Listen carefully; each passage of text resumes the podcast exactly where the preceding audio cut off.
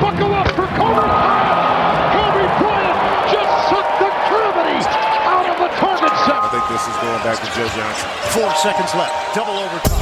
Net looking for the win. Johnson. Moin und herzlich willkommen zu einer neuen Episode von eurem NBA-Podcast ins Gesicht von Staudemeyer. Mein Name ist Dirk Funk und wie immer mit in der Leitung natürlich auch Sir Arne Tegen, mein treuer Kollege. Heute geht es weiter mit unserem großen Season Preview Ranking und zwar in den finalen Zügen. Plätze 1 bis 3 wird auf jeden Fall ein richtiges Highlight und man kann jetzt schon mal sagen, Arne und ich mussten gerade viel diskutieren. Dazu gibt's noch unsere Bold Predictions, von daher sollte eine durchaus stabile Episode werden. Aber erstmal natürlich Grüße an Tegli. Ja, Grezlü. Ja, Grätzlü, moin Mahlzeit, bienvenidos, herzlich willkommen natürlich auch von mir. Freue mich, dass wir mittlerweile unseren vierten Season Preview Podcast raushauen und uns jetzt wirklich der Creme de la Creme nähern.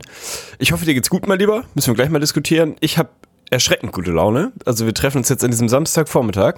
Eigentlich bin ich gut zerscheppert, aber mir sind heute wirklich schon, schon zwei Dinge passiert, die mein Leben instant, na sagen wir mal so 15% besser gemacht haben. Also Dann schon hau direkt raus, das will ich hören. Ich möchte mich hypen, komm. Du möchtest dich hypen. Also, erste Sache, ich habe heute Morgen zufällig beim im Bett rum YouTuben und sich ein bisschen vom Internet berieseln lassen, festgestellt, dass Santiano ein MTV Unplugged aufgenommen hat. Wenn das kein Upper ist, weiß ich auf jeden Fall auch Wer? nicht Bescheid. Santiano, Mann, diese seltsame alte Leute Piratenband. Finde ich Habe ich maximal noch nie in unterhaltsam. meinem Leben gehört. Dein Ernst? Ja. Boah, du läufst ja komplett am Leben vorbei. Das sind die deutschen Metallica, würde ich sagen, mittlerweile. Also das ist sensationell bekannt auf jeden Fall. Ist furchtbar, ganz furchtbare Mucke. Aber irgendwie hat das bei mir, das trifft so einen, weiß ich nicht, so einen kultigen Nerv an, kann ich mir angucken und mich drüber bepissen, wie lustig das ist, dass die erfolgreich sind.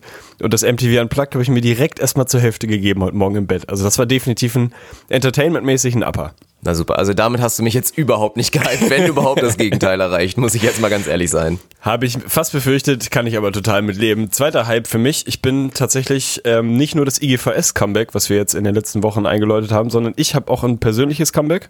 Ich bin zurück im Shake-Game. Und damit meine ich nicht dieses Proteinshake, mach mir hier irgendwie, da weil ich alle drei Wochen mal ins Fitnessstudio gehe, baller ich mir einen Shake, damit mein Bizeps irgendwie von 31 auf 31,5 Zentimeter aufpumpt, sondern wirklich reguläre, geile Frühstücksshakes.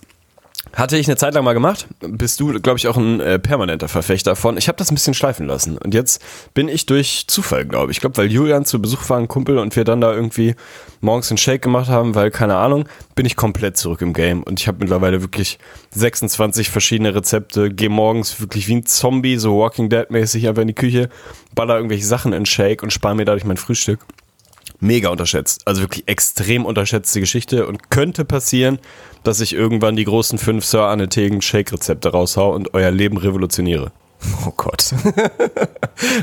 oh Mann, ey. Ich sehe schon die nächste Income-Quelle. Das ist übrigens, das ist übrigens der Bonus-Content, von dem wir immer reden für unsere Patreoneten. Also es gibt hier nicht irgendwie NBA-Content. Nein, Arne stellt seine Lieblings-fünf Shakes vor. Meine Fresse. Also ja, ich bin schon, ja, was heißt Shake? Also Shake hört sich mir wie, schon wieder mehr nach fester Nahrung, die in Mixer gehauen wird an. Und da Ja, gehe ich so. auch ehrlich gesagt ein bisschen dagegen. Also ich bin ein großer Gegner davon, zum Beispiel auch Haferflocken in so einen Shake mit reinzuhauen, weil da bin ich viel eher einfach dann eher in dem Game wirklich die Haferflocken real mitzunehmen, komplett real und dann einfach vorher, ja, das ist ja dann quasi auch ein Smoothie, den du darüber klatscht mit irgendeiner Pflanzenmilch, ein paar schön gefrorenen Beeren, ordentlich Zimt, ein paar Datteln rein, das knallst du wie Haferflocken und dann snackst du dir das rein. Also da gehe ich komplett gegen, wenn du das alles in den Mixer haust, das finde ich nicht geil.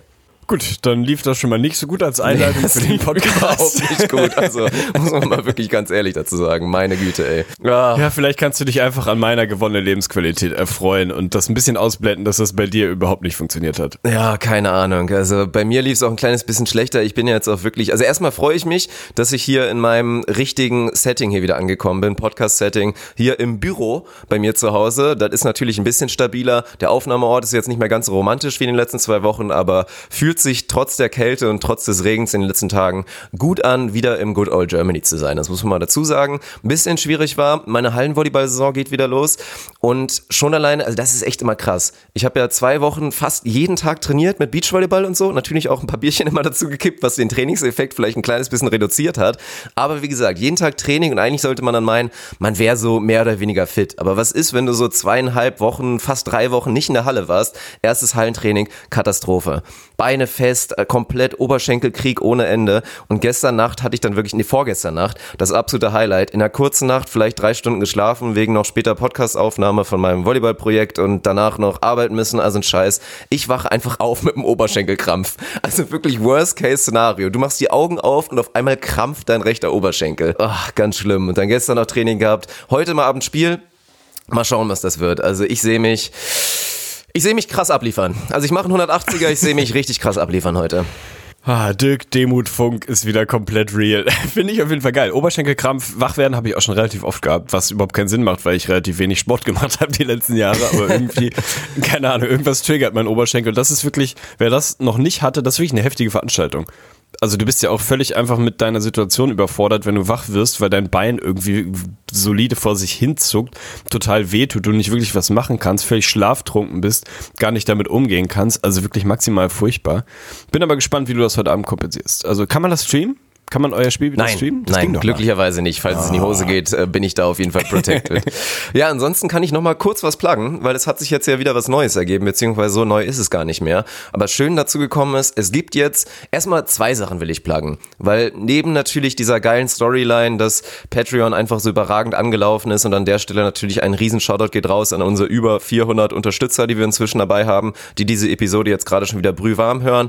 Aber es gibt ja natürlich auch noch ein paar andere Wege, uns zu stützen und vor allen Dingen auf kostenfreier Ehrenbruderbasis dazu. Und da möchte ich auch nochmal einen Aufruf dafür machen, weil ich habe gerade mal nachgeguckt. 577 Bewertungen haben wir im Apple Podcast Store, was auf jeden Fall richtig geil ist. Aber da sollten wir wirklich nochmal Werbung für machen. Ich fände auch geil, wenn wir einführen ab nächster Episode, dass wir immer eine der neuen vorlesen irgendwie am Anfang der Episode. Das machen, glaube ich, ein, zwei andere Podcasts auch, ist dann vielleicht minimal geklaut, aber ist mir scheißegal. Also da könnt ihr was Witziges hinschreiben, irgendwas anderes. Aber das ist halt wirklich nochmal so ein unterschätzter Punkt, wie man dieses Projekt hier unterstützen kann, weil dann einfach der Podcast Podcast noch mal ein paar Mal öfter auftaucht. Also da würde ich mal sagen, müssen wir die 1000 einfach mal attackieren. Ja. 1000 iTunes-Rezensionen, das wäre auf jeden Fall ein Riesenziel. Und dazu, wer auch noch Bock hat, uns zu unterstützen, aber nicht die 3 Euro über hat, aber zufällig Amazon Prime besitzt oder irgendwen in der Familie hat, der Amazon Prime besitzt, zum Beispiel eure Mutti, eure Oma oder was auch immer, gibt es jetzt auch die Option, ja, meinen Twitch-Stream, erstmal noch meinen Twitch-Stream zu unterstützen mit einem Twitch Prime-Abo. Das Ganze könnt ihr dann connecten, ist ganz einfach. Einfach googeln, da, ja, habe ich auf jeden Fall auch gut abgeliefert, würde ich mal behaupten. Arne war auch schon öfter dabei und ich muss wirklich sagen, mit der beste Twitch-Chat, den es, glaube ich, aktuell so gibt auf komplett Twitch in Deutschland, das ist wirklich unglaublich. Also natürlich ist die Community auch noch klein, aber ich bin unglaublich überrascht. Also ich musste noch nicht einmal wen bannen. Arne hat aus Versehen mal wen getimeoutet irgendwie. Schon ein paar aber ansonsten, verteilt. Ja, ein paar Mal aus Versehen mit dem Finger abgerutscht, aber sehr, sehr angenehm. Also macht richtig Bock. Da gibt's NBA-Content. Letztens haben wir auch einfach schon wieder ein bisschen Bullshit off-Topic gemacht, aber es lohnt sich auf jeden Fall. Jeder, der bei Twitch noch nicht vorbeigeschaut hat, ihr könnt euch als Probe, als kleine Kostprobe auch einfach mal die Worts im Nachhinein angucken. Das war eigentlich bisher immer eine richtig geile Sache. Also twitch.tv slash, was weiß ich, Digga? Nee, slash ins Gesicht von Staudemeyer. Da findet ihr aktuell nur mich, aber ich muss mit Arno auch gleich nochmal quatschen. Der wollte mich eigentlich mal besuchen hier noch im Oktober. Also wenn wir uns das nächste Mal sehen, wird man auf jeden Fall uns beide da auch vor der Linse sehen. Werden wir dann aber natürlich ankündigen. Hashtag Sellout is real, aber selbstverständlich vollkommen gerechtfertigt. Also wenn das eine Option für den einen oder anderen ist, macht maximalen Sinn, da wirklich auf Twitch vorbeizuschauen. Das YouTube der modernen Leute. Keine Ahnung sehr weit hergeholt, aber okay, Ansage. könnte man so nennen. Ansonsten, was die Bewertung angeht, 100% bei dir. Ich habe schon tatsächlich auf meinem Handy so eine Best-of-Galerie und auch eine Worst-of-Galerie, weil ich immer schon mal vorhatte, diese Bewertungen auf verschiedener Ebene irgendwie auch weiter zu verwenden. Bin aber voll bei dir. Die 1000, also Road to 1K auf iTunes Bewertung ist auf jeden Fall das nächste kurzfristige Ziel für uns und ich glaube, es ist machbar. Also wenn jeder von euch, der da einen Account hat, was ungefähr mehr oder weniger jeder ist, ich weiß gar nicht, ob man einen braucht, aber einfach jeder, der unseren Podcast irgendwie über die iOS App hört, raufklicken, Bewertung abgeben, nicht nur die Sternchen verteilen, die helfen uns auch, sondern auch noch drei, vier lustige Worte dazu schreiben, dann gibt es auf jeden Fall die Chance, hier demnächst gefeatured zu werden. Und ich freue mich drauf. Also da sind ein paar absolute Perlen dabei. Manchmal, wenn ich schlechte Laune oder Langeweile habe, scroll ich nochmal ganz zurück an die allerersten Bewertungen, die wir damals vor ein paar Jahren bekommen haben. Da sind auf jeden Fall ein paar sensationelle Sachen dabei. Also das lohnt sich auf jeden Fall da mal reinzugucken sind ein paar Geschichten, die einen wirklich maximal zum Grinsen bringen und auch ein paar, die in die andere Richtung auch maximal unterhaltsam sind. Also da ist ja, Internet ist, ist real auf jeden Fall. Ja, das denke ich auch. Und jetzt wird auch langsam wieder unser Season Preview Ranking real, denn wir kommen zu den letzten drei Plätzen. Und wir haben es eben schon gesagt, viel Diskussionsstoff, vor allen Dingen im Westen. Und da wollen wir auch direkt einsteigen. Heute heben wir uns den Osten bis zum Schluss auf. Da waren wir uns tatsächlich komplett einig, was die Reihenfolge angeht. Viele Hörer können sich's vielleicht auch schon ein bisschen denken. Aber im Westen war das schon auf jeden Fall eine maximal schwierige Geschichte. Weil ja auch, muss man ja nochmal dazu sagen, die drei Teams, wir wissen natürlich jetzt schon alle, wovon wir reden. Beide LA-Teams und die Rockets Rockets alle drei Teams einfach nicht in den Top 3 in der letzten Saison waren. Also alle machen unserer Meinung nach einen ordentlichen Sprung nach vorne. Und da Arne, werden wir später drauf kommen, eigentlich ein Team dieser drei auf jeden Fall nicht in den Top 3 gesehen hätte, mussten wir ein bisschen hin und her rechnen. Am Ende hat, glaube ich, Arne so ein bisschen aus ja, einfach, ich will nicht mehr weiter diskutieren, ich gebe einfach auf, sich so ein bisschen den Platz eins vielleicht mir so ein kleines bisschen überlassen, aber auf Platz drei habe ich ihm da ein kleines Angebot gemacht und habe ein Team genommen, was ich vielleicht eher auf die zwei gesetzt hätte, aber am Ende ist es die drei geworden und es ist das Team von LeBron James. Es sind die Los Angeles Lakers, die in der letzten Saison, ja, sensationellerweise bewiesen haben, dass auch ein LeBron James mal die Playoffs verpassen kann. 37 Siege waren es in der letzten Saison, Platz 10 nur im Westen, aber es hat sich ja natürlich eine Menge getan. Wir haben in einem, ja, in einem unserer Offseason-Podcasts, in denen es um die Offseason ging, natürlich schon drüber gesprochen. Von daher werden wir die Offseason jetzt gar nicht mehr groß auseinandernehmen. Aber natürlich steht im Vordergrund Anthony Motherfucking Davis. Und man kann sagen über die Lakers, was man will. Man kann über Rondo sagen, was man will. Über Dwight Howard sagen, was man will. Aber für mich steht einfach im Vordergrund. Ich glaube, die meisten Leute von euch unterschätzen tatsächlich einfach diesen Faktor. LeBron James hat jetzt den besten Teammate, den er je hatte. Das lasse ich auch so stehen als Statement, kein Hate an Kyrie Irving, aber das ist einfach auch so. Und diese Kombination, und man muss ja glaube ich nicht groß drüber reden, dass die beiden auch einfach verdammt gut zusammenpassen. Anthony Davis und LeBron James. Das ist einfach scary. Dazu ist ja auch noch ein bisschen was dazugekommen an Material. Ich erwähne natürlich einen Danny Green, den sich die Lakers von den Raptors sichern konnten, der in der letzten Regular Season zumindest komplett Career Highs rausgeballert hat. Ich bin sehr, sehr positiv eingestellt. Du ein kleines bisschen weniger. Von daher ist es jetzt dein Job, direkt mal am Anfang das Ganze vielleicht wieder ein kleines bisschen einzunorden, meinen Hype. Also wenn überhaupt war das auch kein Hate gegen Kyrie Irving, sondern gegen Dwayne Wade und ich finde trotzdem kann man den Case, dass Anthony Davis da der Beste ist, definitiv machen und ich gehe davon aus, dass die nächste Saison das zeigen wird. Ich bin ein bisschen skeptischer als du, ja, das hat verschiedene Gründe. Zum einen sehe ich die in Anführungsstrichen Coasting-Gefahr bei den Lakers dann wahrscheinlich doch noch ein bisschen größer als du. Der Vorteil, den sie jetzt haben, ist, wenn LeBron sich seine, ja, seine Spiele rausnimmt oder wahlweise seine Saisonphase nimmt, in der er einfach nicht mit maximaler Intensität unterwegs ist. Das macht er die letzten Jahre immer schon vollkommen zurecht. Das wird er auch in dieser Saison machen. Dann ist er dieses Mal ein Anthony Davis, der das kompensieren kann, der jung genug ist, dass er im Prinzip auch eine Saison auf dem Gas bleiben kann. Ich glaube trotzdem, dass bei den Lakers in dieser Saison ja, sagt man alles auf Titel? Ich weiß es nicht, aber ich glaube, dass da der Fokus ganz klar auf einen ganz, ganz tiefen Postseason-Run liegen wird, dass sie natürlich versuchen müssen, ihre Mechanismen reinzugrinden und zu schauen, dass das Team funktioniert, dass die Rotations funktionieren. Da haben sie sehr, sehr viele Aufgaben zu erfüllen.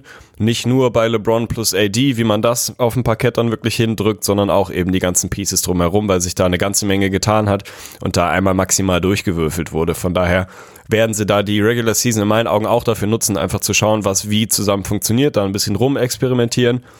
Und ich sehe einfach dieses, dieses in Anführungsstrichen Coasting bei den Lakers und bei LeBron wahrscheinlich noch ein bisschen stärker als du. Für mich sind sie ein Team, was, wo es mich nicht wundern würde, um das schon mal komplett vorzugreifen, wenn da, wenn da am Ende eine Championship in LA ist. So, das kann ich mir gut vorstellen. Ich kann mir sehr gut vorstellen, dass sie das Team sind, was dann aus dem Westen rauskommt und in den Finals steht.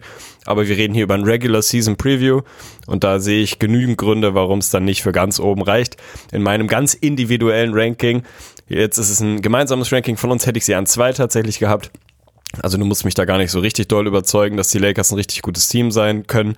Von daher sind wir da eigentlich ähnlich unterwegs. Ich sehe nur eben nicht diesen Grund und diese, diese maximale Ambition in der Regular Season wirklich voll abzuliefern. Da habe ich dann bei LeBron dann doch ein, zwei, drei Fragezeichen und bei den Lakers auch, auch was das Roster und die Konstruktion angeht, noch ein paar Fragezeichen, wo es einfach ein bisschen, ein bisschen dauern wird, bis, sie sich eingegroovt haben. Aber um das nochmal zurückzuführen, ein Team mit LeBron plus ein paar Shootern plus Anthony Davis gibt relativ wenig Argumente, warum das nicht funktionieren sollte. LeBron plus Shooter hat offensiv schon immer funktioniert. Jetzt hast du noch einen Anthony Davis daneben, der dir defensiv hilft, der dir offensiv selbstverständlich hilft. Also je nachdem, wie sie die Lineups dann zusammenbasteln, ist das schon scary as fuck. Also die Lakers werden schon hinten raus sehr, sehr, sehr gut sein. Ja, da sollte man von ausgehen. Bin ich auch beruhigt, dass du das so siehst. Ein Argument, obwohl ich will noch mal kurz darauf zurückkommen, das würde ich einfach mal in die Community weitergeben. Also ob wir es bei Patreon eine Diskussion machen oder gerne auch im IGVS Talk auf Facebook. Der Wade, mit dem LeBron zusammengespielt hat, besser als der Kyrie Irving aus dem Titeljahr? für mich ja. Hm, Ich weiß es nicht. Also gerade da bin ich dann wahrscheinlich beim Thema, also vielleicht in der Blase bin ich bei dir, aber beim Thema Fit, weil Beim Kyrie Fit dann doch nicht, der, ja. der bessere Partner war neben LeBron, würde ich sagen, dass der Kyrie Irving aus dem Titeljahr der beste Teammate von LeBron bisher war und ab der nächsten Saison wird es eben Anthony Davis werden. Aber ich gebe das Fit müssen, gehe ich mit. müssen wir jetzt nicht weiter diskutieren, das können wir gerne weitergeben, will ich auf jeden Fall im IGVS Talk sehen, da wird es mit Sicherheit ein paar interessante Meinungen geben. Ich will dir ein Argument geben, warum die Lakers auch in der Regular Season schon sehr gut sein könnten und das ist für mich vielleicht sogar der größte Sprung, den die Lakers machen können und der ist nicht offensiv mit einer brachialen Offense um James als neuen Point Guard, als designierten Point Guard und Anthony Davis, der einfach auch ein Titel für den Scoring-Title ist. Das ist der neue Trainer und das ist Frank Vogel und ich glaube, wenn wir eins über diesen Mann wissen, dass der für eine defensive Identität steht, dass der physisch spielen will, hat er alles schon gesagt und ja auch ein paar interessante damit, Leute damit reingeholt hat. Frank Vogel ist jetzt schon komplett verliebt in Avery Bradley. Das wird später auch nochmal ein Thema. Ist Avery Bradley inzwischen wirklich kein guter Basketballer mehr oder vielleicht doch? Ich glaube, wir sind beide in dem Lager, dass wir noch komplett dran glauben. Aber Frank Vogel wird diese große Aufgabe haben. Und wenn du mir erzählst, dass die Lakers vielleicht so grad so dran scharren können, irgendwie eine Top 10 Defense zu sein, natürlich eher am Ende, am anderen Ende des Spektrums. Und das ist für mich realistisch. In einem Defensivkonstrukt um Anthony Davis, der für mich einfach nach wie vor ein Defensive Player of the Year Kandidat ist, und ein LeBron James, der, ja, natürlich nicht komplett Gas geben wird, aber vielleicht ein kleines bisschen mehr macht, wenn er auch ein bisschen vielleicht nicht mehr ganz so viele Minuten spielen wird, wovon ich auch fast ausgehe unter Frank Vogel dann kann das schon irgendwie sein. Und wenn die Lakers halt nicht mehr eine Trash-Defense sind, sondern da ein bisschen was liefern können, die Offense wird einfach von alleine gehen, wenn du LeBron und Anthony Davis im Team hast und ein paar Dreierschützen drumherum, wie ein Danny Green, wie ein, ja, Kentavious Caldwell Pope, über den wir vielleicht auch noch ein bisschen sprechen werden, dann kann das für mich auch wirklich reichen, in der Regular Season sehr gut zu sein. Gehe ich mit. Also ich glaube schon, dass sie Potenzial haben, eine überdurchschnittliche Defense zu sein. Was das dann heißt, ob das dann Platz 8, Platz 10, Platz was auch immer ist, das sehe ich. Also den Case sehe ich definitiv. Sie haben genügend gute Individualverteidiger mit einem Anthony Davis, mit auch noch einem LeBron, auch wenn der sich natürlich seine Auszeiten nimmt, ist ja trotzdem kein Katastrophenverteidiger, wenn es denn sein muss. Nee, und er jeder, der das hat. behauptet, erzählt wirklich Bullshit einfach, das muss man sagen. Genau. Du hast, hast einen Danny Green, der ein sehr guter Individualverteidiger ist, auch einen Avery Bradley, wo ich nach wie vor voll an Bord bleibe und wahrscheinlich auch mein Leben lang dran drauf bleiben werde. Also da gibt es genügend vernünftige Verteidiger. Auch ein Rondo kann ja noch verteidigen, Ja. so ist es ja nur nicht. Also da gibt es genügend Personal, da gibt es dann auch auf der Coaching-Position jemanden, der da explizit seine Skills hat. Von daher, ob sie eine Top-Defense sein werden, wahrscheinlich nicht. Aber wenn sie eine überdurchschnittliche Defense sein können, und ich gehe davon aus, dass sie das tatsächlich früher oder später perspektivisch auf die Platte bringen können, plus eine sehr, sehr gute Offense, die gegeben sein sollte mit dem Personal, was sie da haben, dann ist das ein sehr, sehr gutes Team. Also da musst du mich nicht davon überzeugen, dass die Lakers ein Riesenteam sein können und dass die in der Endgeschwindigkeit, wenn man so will, extrem, extrem stabil sein können. Bevor wir ein bisschen weiter ins Detail gehen, will ich von dir eigentlich wissen, du hast es eben schon mal angesprochen. LeBron als nominellen Point Guard, welches Lineup erwartest du überhaupt? Ja. Sie werden da rumspielen, sie Hätte haben ich dich jetzt auch Optionen. direkt gefragt. Es gibt wahnsinnig viele Möglichkeiten. Natürlich gibt es die Option, LeBron auch ganz nominell auf der 1 zu sehen und dann mit einem Danny Green, Avery Bradley, Anthony Davis, Dwight Howard Lineup aufzufüllen. Du hast die, den Faktor Kuzma, den man sich im Starting Lineup vorstellen kann. Theoretisch muss man, kann man sich auch einen Rondo im Starting Lineup vorstellen. Also, was wird es geben? Es wird wahrscheinlich maximal viele verschiedene Starting Lineups geben. Also, da kann man Case machen, dass sie da extrem viel ausprobieren werden, gerade in den ersten Wochen. Worauf wird es dann bei dir hinauslaufen? Ja, ist total spannend, weil dann werden wir danach über das Closing-Lineup reden, über das Potenzielle. Und da werden dann, ja, ziemlich sicher LeBron, Anthony Davis, Davis dann auch als Center, vielleicht mit dem Kuzma, mit dem Green und dann noch einer Person stehen. Im Starting-Lineup muss man davon ausgehen, dass die Lakers konventionell gehen und auch dem Wunsch von Anthony Davis da so ein bisschen gerecht werden, halt ihn nicht konstant und durchweg auf die 5 zu stellen. Ich finde es auch okay. Ich hatte Anthony Davis in meinem Power Forward, in meiner Power Forward Arena, was wir auf Twitch durchgezogen haben, habe ich ihn da auch eingerankt. Natürlich, weil ich diese Rolle von ihm jetzt erwarte, aber ihn, ihn auch als Spielertyp da inzwischen sehe, weil müssen wir gleich nochmal drüber reden, über diese unterschätzte Entwicklung, die Anthony Davis auch gemacht hat, vor allen Dingen als Offensivspieler für mich. Das geht da so ein bisschen unter. Aber ich habe eine, ich habe eine klare Vorstellung, beziehungsweise einen klaren Wunsch. Und der wird jetzt vielleicht einige ein bisschen überraschen, weil ich nehme Kyle Kuzma aus dem Starting Lineup raus. Also ich würde mir wünschen, dass die Lakers es wirklich durchziehen, LeBron als rein offensiv Point Guard zu nehmen. Damit wäre auch Rondo auf der Bank. Und dann würde ich tatsächlich aber zwei Guards auf die zwei und die drei setzen. Danny Green ist für mich ein Lock, auch wenn Frank Vogel gesagt hat, für mich sind bisher nur James und Davis gesetzt, würde ich sagen, dass Green ein absolutes Lock ist auf der zwei. Und dann würde ich auf die drei tatsächlich entweder Avery Bradley oder Kentavious Cardwell Pope setzen, weil beides offensiv für mich gut matcht, dann einfach auch genug Shooting dann auf jeden Fall irgendwie vorhanden sein sollte und du dann defensiv die Option hast, LeBron, weil LeBron wird ja nicht den Point Guard verteidigen. LeBron wird im Zweifel auch je nach Matchup nicht den, den Zweier verteidigen, sondern dass du dann halt sagen kannst, LeBron drückt defensiv wieder auf die drei, vielleicht sogar ein bisschen auf die vier, muss man mal gucken und du hast dann halt zwei Guards, die dann den Backcourt, den gegnerischen Backcourt verteidigen könnten. Das wäre meine Lieblingsoption. Auf der fünf gehe ich auch ganz klar mit JaVale McGee im Starting Lineup und würde mir Dwight eher in so einer Bankrolle vorstellen, wo er dann vielleicht meinetwegen auch ein bisschen Verantwortung tragen kann, wo er vielleicht auch offensiv da seine Touches bekommt am, am Block. Aber das wäre tatsächlich meine Lieblingsvorstellung. Gehst du da mit oder siehst du es anders? Ich muss erstmal meine Gänsehaut verarbeiten, als du Dwight Howard und Verantwortung übernehmen in einem Satz gesagt hast. Da ist es mir richtig tatsächlich kalt von der Bank. Von der Bank. es ist trotzdem ein Satz, mit dem ich mich nicht gut fühle. Sieht ähnlich aus bei mir, nicht ganz genauso. Also für mich tatsächlich auch die, die Variante mit Danny Green und für mich wäre es ganz klar Avery Bradley und nicht KCP. Den sehe ich dann eher in so einer Rolle von der Bank, das Ding fliegen lassen. Gefällt mir besser als ein Bradley, der mir im Starting Lineup immer besser gefällt. So alleine aus dem Grund, damit du LeBron defensiv in großen Anführungsstrichen verstecken kannst, dir zumindest überlegen kannst, wo du ihn hinschieben musst, dass er eben nicht irgendwie ein Einser, ein Zweier irgendwelche Jungs im Backcourt verteidigen muss und dahinter herrennen muss und sich irgendwie seine Energie fürs offensive Ende sparen und konservieren kann, dass du ihn eher dann defensiv auf dem Flügel irgendwo abstellst. Wenn es nicht gerade ein absolutes Biest auf der Vier ist beim Gegner, dann gerne auch auf der Vier irgendwie ein bisschen mit seinem Körper da reinstellst, alles cool. Von daher würde ich aber definitiv immer schauen, dass ich Danny Green, also sagen wir mal zwei aus drei von Green, KCP und Bradley mehr oder weniger immer auf dem Court habe. Und dann ist das Lineup für mich ähnlich wie bei dir. Ich sehe tatsächlich aktuell eher Dwight Howard im Starting Lineup. Ein bisschen, sagen wir mal, aus der Not heraus, weil ich ihn mir in so einer Bankrolle noch weniger vorstellen kann als ein McGee. So, also es ist für mich Ferndiagnose, Charakterdefinition tue ich mich schwer mit dem Gedanken, dass Dwight Howard jetzt im Spätherbst seiner Karriere auf einmal dann doch so eine Rolle in Ermangelung eines guten deutschen Wortes embraced und irgendwie darin total aufgeht, seine klar definierte, umrissene Rolle von der Bank zu haben.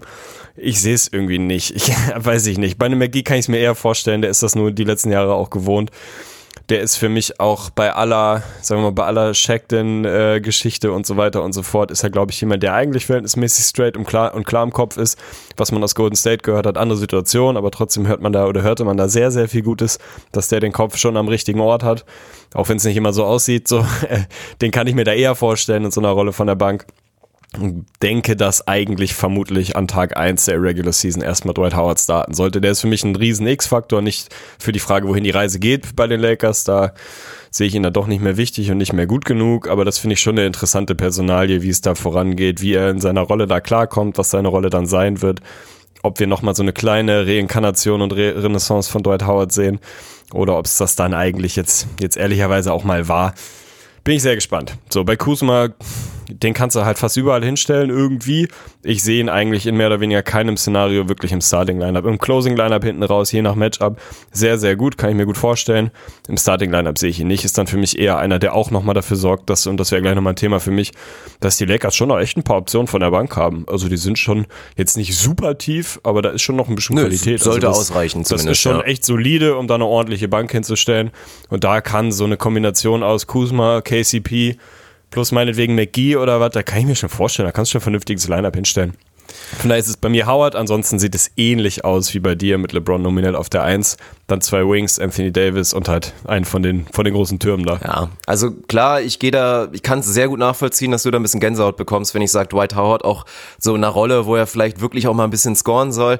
Aber ich würde halt gerne die Zeit von JaVale McGee und LeBron James auf dem Court wirklich maximieren, weil es gab da auch ein, ein wunderschönes Video zu. Ich glaube, es war wieder auf dem Kanal Thinking Basketball, den ich sehr, sehr empfehlen kann, wo so ein bisschen LeBron James Passing analysiert wurde, was für mich nach wie vor einfach unterschätzt ist. Jeder sagt, er ist elitär und er ist gut, aber die wenigsten sagen, dass er einfach der Beste ist und zwar mit Abstand. LeBron James ist der beste Passgeber, den es in dieser Liga gibt. All time muss er sich da auch vor den wenigsten verstecken. Das ist einfach genial und großartig. Und das stelle ich mir diesem neuen Lakers-Lineup mit genügend Shooting und da gucke ich auch zu einem KCP, dessen Quoten sahen in den letzten Saisons oder vor allen Dingen in der letzten Saison auch nicht gut aus. Aber das war dann auch teilweise ein bisschen eine undankbare Rolle. In meiner Welt ist ein KCP mit einem guten Lineup, in dem LeBron James steht, in dem Anthony Davis steht, für mich jemand, der Ende 30 Prozent auf jeden Fall im Tank haben sollte von draußen. Und dann ist das auch theoretisch ein guter Mann für so ein Lineup, der einfach ein bisschen mitrennen kann, der ein bisschen verteidigt und mehr muss er am Ende des Tages ja auch nicht machen. Und dazu hat LeBron dann mit einem JaVale McGee, und das ist ja eines meiner Lieblingswörter in der NBA, vertikales Spacing. LeBron hatte noch nie so einen vertikalen Spacer wie JaVale McGee es ist. Natürlich kann, kann Dwight Howard, Dwight Howard das auch noch liefern, nicht mehr in demselben Maß wie McGee, weil er einfach nicht ganz so lang ist.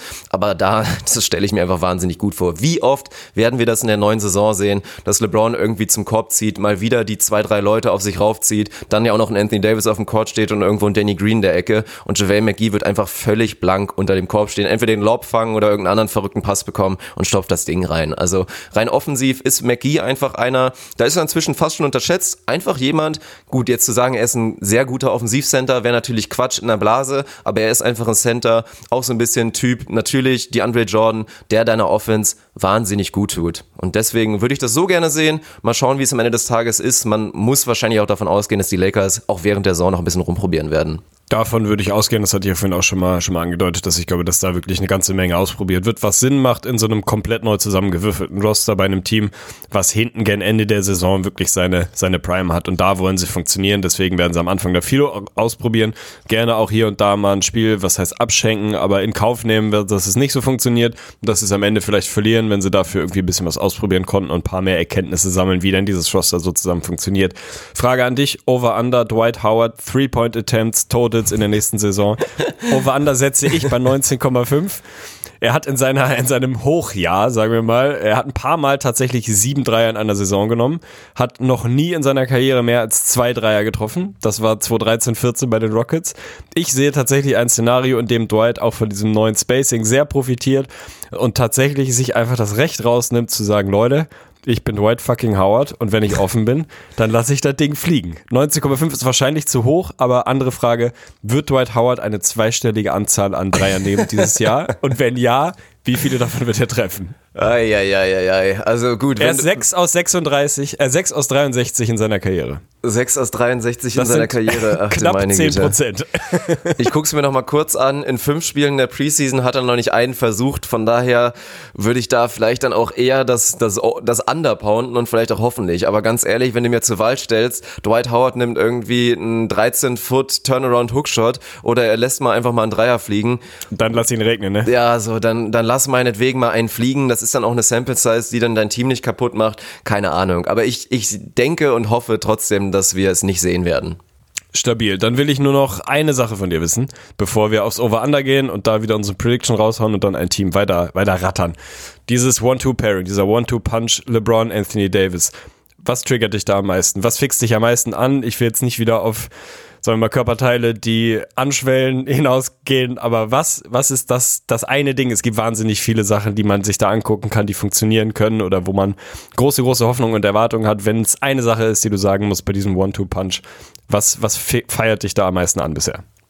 Fast alles? Nein, aber wann, wann hast du es denn mal, dass zwei Leute wirklich individuell einfach beides großartige Offensivspieler sind? Und wir sind jetzt gar nicht dazu gekommen und es ist auch okay, dass wir gleich weitergehen. Aber für mich unterschätzt, was Anthony Davis schon alleine als Ballhändler für, ja, für eine Entwicklung gemacht hat. Der Typ war früher ein One-Dribble-Guy. Inzwischen gibt er dir Crossover vom Allerfeinsten und kann da wirklich auch vom Perimeter ein bisschen kreieren inzwischen. Und deswegen in allen Optionen. Mich würde es auch nicht wundern, wenn wir mal einen Davis-LeBron Pick-and-Roll sehen. Also zwei großartige Offensivspieler ein Anthony Davis, der alles kann, der in der Ecke stehen kann, der einen Dreier werfen kann, der Midrange spielen kann, der natürlich auch ein unfassbar guter Rollman ist.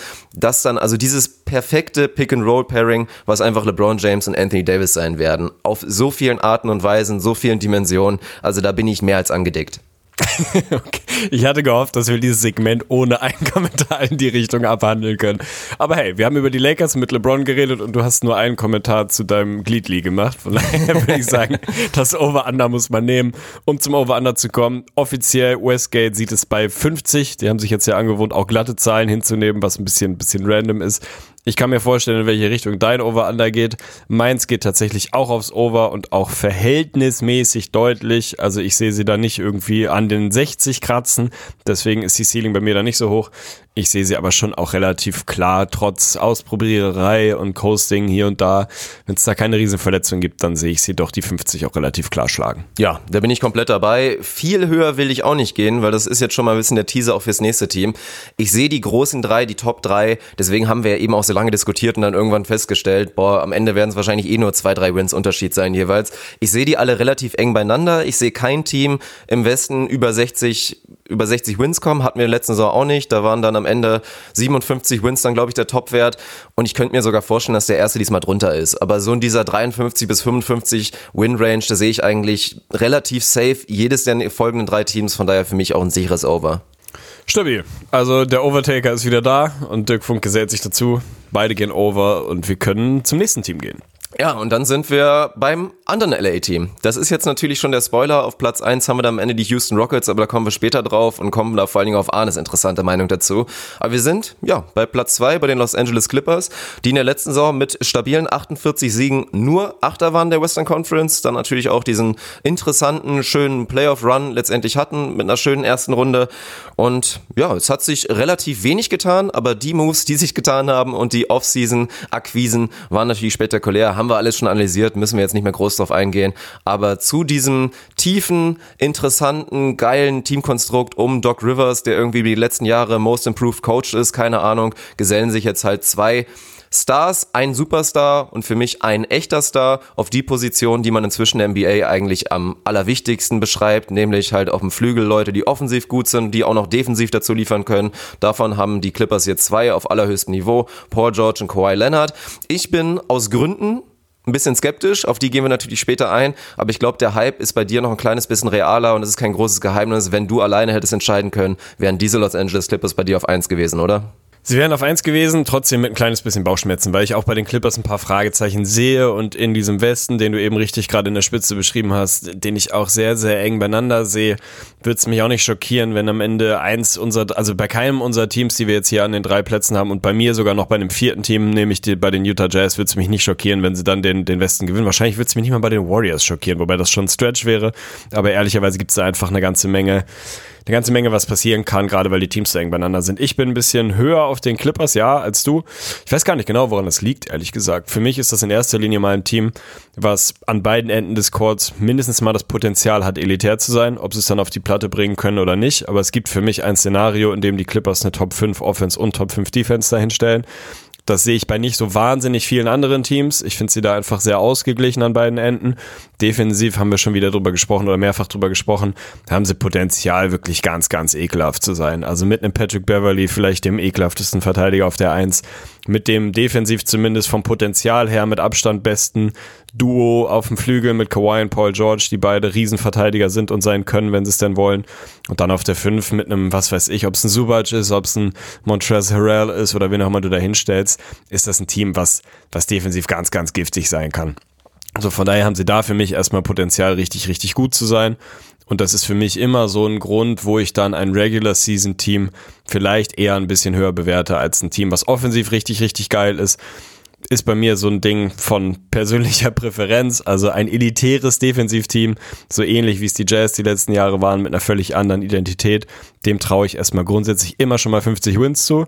So, wenn du eine Top-Defense bist und das sehe ich bei den Clippers und die haben für mich eben zumindest das Potenzial, auch eine Riesen-Offense zu sein. Nicht die Top-Offense der Liga und ich glaube, da haben wir auch schon drüber gesprochen, Potenzial, eine der hässlichsten Offenses der Liga zu sein, in Anführungsstrichen, zumindest von den besseren. Also es gibt für mich einen Case, in dem sie eine Top 5 Offense sind, was Offensive Rating, was alle möglichen Metriken angeht sind, aber optisch einfach relativ schwer zu ertragen, weil wir da verschiedene Probleme, Problematiken haben, die haben wir auch immer schon angesprochen. Ihnen fehlt so dieser klassische Playmaker irgendwie. Sie haben einen Kawhi, der für sich selber kreieren kann und für andere einen Paul George, bei dem das ähnlich ist. Aber so eine richtig fluide, auf Ball-Movement ausgerichtete Offense sehe ich da erstmal nicht passieren, zumindest nicht, wenn sich da nicht noch was tut, nominell auf der 1 oder 2 was Playmaking angeht. Mit einem Lou Williams auch jemand, der eher so ein bisschen für sich selber unterwegs ist. Richtig, richtig schön wird's, glaube ich, nicht, aber individuell so gut, dass für mich Top 5 Offense und Defense auf jeden Fall ein Case ist und dann wären sie für mich auch das Team, was den Westen gewinnt. So. Aber es wird mich auch nicht schockieren, wenn es da ähnlich wie bei den Lakers auch so ein bisschen Growing Pains gibt und auch ein Kawhi vielleicht nicht 82 Spiele macht, wahrscheinlich ein paar mehr als im letzten Jahr. Aber Fragezeichen, um das zu beantworten, gibt es da auch genug. Von daher hätte ich mit ein bisschen Bauchschmerzen, hätte ich die Clippers aber tatsächlich an eins gehabt, ja. Ja, das defensive Argument verstehe ich ein kleines bisschen. Also, das ist ja kein Geheimnis. Defense in der Regular Season ist einfach ein gutes Geheimrezept. Wenn deine Offense nicht einfach katastrophal ist, das sehe ich nicht. Ich sehe sie jetzt vielleicht auch nicht unbedingt so gut, wie du sie jetzt direkt einschätzen würdest. Aber ja, ist der Punkt. Also für mich im direkten LA-Vergleich wirkte einfach, ich meine, wir reden über die Regular Season, deswegen ist es Haarspalterei, aber ich habe ja schon meinen Hot Take rausgehauen, dass für mich in den Finals letztendlich entweder die Lakers oder die Warriors stehen werden und in Hinblick auf die Playoffs sehe ich die Lakers auch einfach besser. Und für mich gehe ich da ganz simpel vergleiche ich den One-Two-Punch, ist für mich Anthony Davis und LeBron besser als Paul George und Kawhi. Und ich finde den Clippers Supporting Cast jetzt einfach nicht so viel besser als den der Lakers. Er ist ein bisschen tiefer, aber wenn man mal ganz ehrlich ist, auf vielen Positionen musst du da auch schon wirklich ein bisschen was mit einrechnen. Da musst du halt dir wirklich vorstellen, dass Landy, Landy Shamet, von dem ich ein Fan bin, einen Riesenschritt nach vorne macht. Du musst weiter mit einrechnen, dass Montel, Montrezl Harrell auf diesem brachialen Niveau spielt. Lou Williams muss das auch erstmal halten können. Und dann kommen wir erstmal zu dem großen Punkt zurück, den ich auch schon in dem Podcast, in dem wir die Offseasons ein bisschen durchgerankt haben, drauf eingegangen bin. Wann gab es das letzte Mal einen NBA-Champion, der so wenig Passqualität auf dem Court hatte? So, da musst du, glaube ich, verdammt, verdammt lange zurückdenken, um dir das mal hinzubekommen anzugucken. Vielleicht ist man dann am Ende bei den Pistons, wobei die, wie gesagt, Chauncey Billups noch auf dem Court hatten. Und ja, das ist für mich einfach ein kleines Problem. Doc Rivers hat schon drüber gesprochen und meinte, wir, man braucht keinen richtigen Point Guard mehr und ich fühle mich da absolut wohl damit, so ein dezentralisiertes System zu spielen. Klar, wenn du Paul George und Kawhi hast, die auch beide auf hohem Niveau wirklich für sich selbst kreieren können, geht das vielleicht auch, aber trotzdem muss ich es erstmal sehen. Also für mich ist der beste Passgeber des Lineups ist Lou Williams, der wie gesagt eigentlich die Rolle hat, von der Bank dann für sich selbst zu kreieren. In Closing Lineups kann ich es mir schon besser vorstellen, wenn Lou, der wirklich ein Isolation-Niveau auch erreicht hat, was alleine schon sehr gut funktioniert. Das hat man ja auch unter anderem in den Playoffs sehen können. Und dazu stehen dann irgendwie noch Paul George und Kawhi auf dem Court das ist schon für mich auch ein kleines bisschen eindrucksvoll. Aber ansonsten nur mit Beverly, nur mit Shamet und dann auch auf der Center-Position. Aber man muss ja, wie gesagt, nur durchgehen. Kawhi und Paul George sind meiner, meinetwegen beide überdurchschnittliche Passgeber, aber weit davon entfernt, für mich sehr gut zu sein und extrem weit davon entfernt, elitär zu sein. Also, weiß ich nicht. Das ist einfach in meinem Kopf ein bisschen eingebrannt und ich muss es wirklich erstmal sehen, damit die Clippers mich an der Stelle überzeugen können. Kann ich nachvollziehen, was den Vergleich zu den Lakers angeht, bin ich da ein bisschen anderer Meinung. Also, dass der One-Two-Punch der Lakers besser ist als der der Clippers, muss bei aller Kawhi-Liebe, muss heutzutage erstmal zumindest jeder noch so sehen. Da gehe ich 100% mit. Was die Tiefe angeht, ich sehe, was du meinst. Für mich ist einfach mehr Verlässlichkeit bei den Clippers und weniger Fragezeichen. Also Lou Williams hat sich für mich jetzt den Status verdient, dass ich den nicht mehr in Frage stelle, ob er das, was er die letzten zwei Jahre liefert, nächstes Jahr auch noch wieder liefern kann. Da muss man meiner Meinung nach aktuell von ausgehen.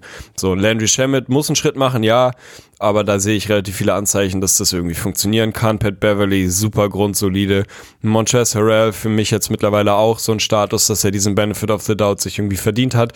Da mache ich mir einfach weniger Sorgen als bei einem weiß nicht, aufzubauen, dass ein Rajon Rondo noch eine geile Saison zockt oder ein Dwight Howard. McGee würde ich da ein bisschen ausklammern, aber für mich sind es ein bisschen weniger Fragezeichen bei den Clippers, ohne dass das die Qualität wirklich groß unterschiedlich wäre, aber da bin ich mir sicherer, dass sie das auf die Platte bringen, was sie können.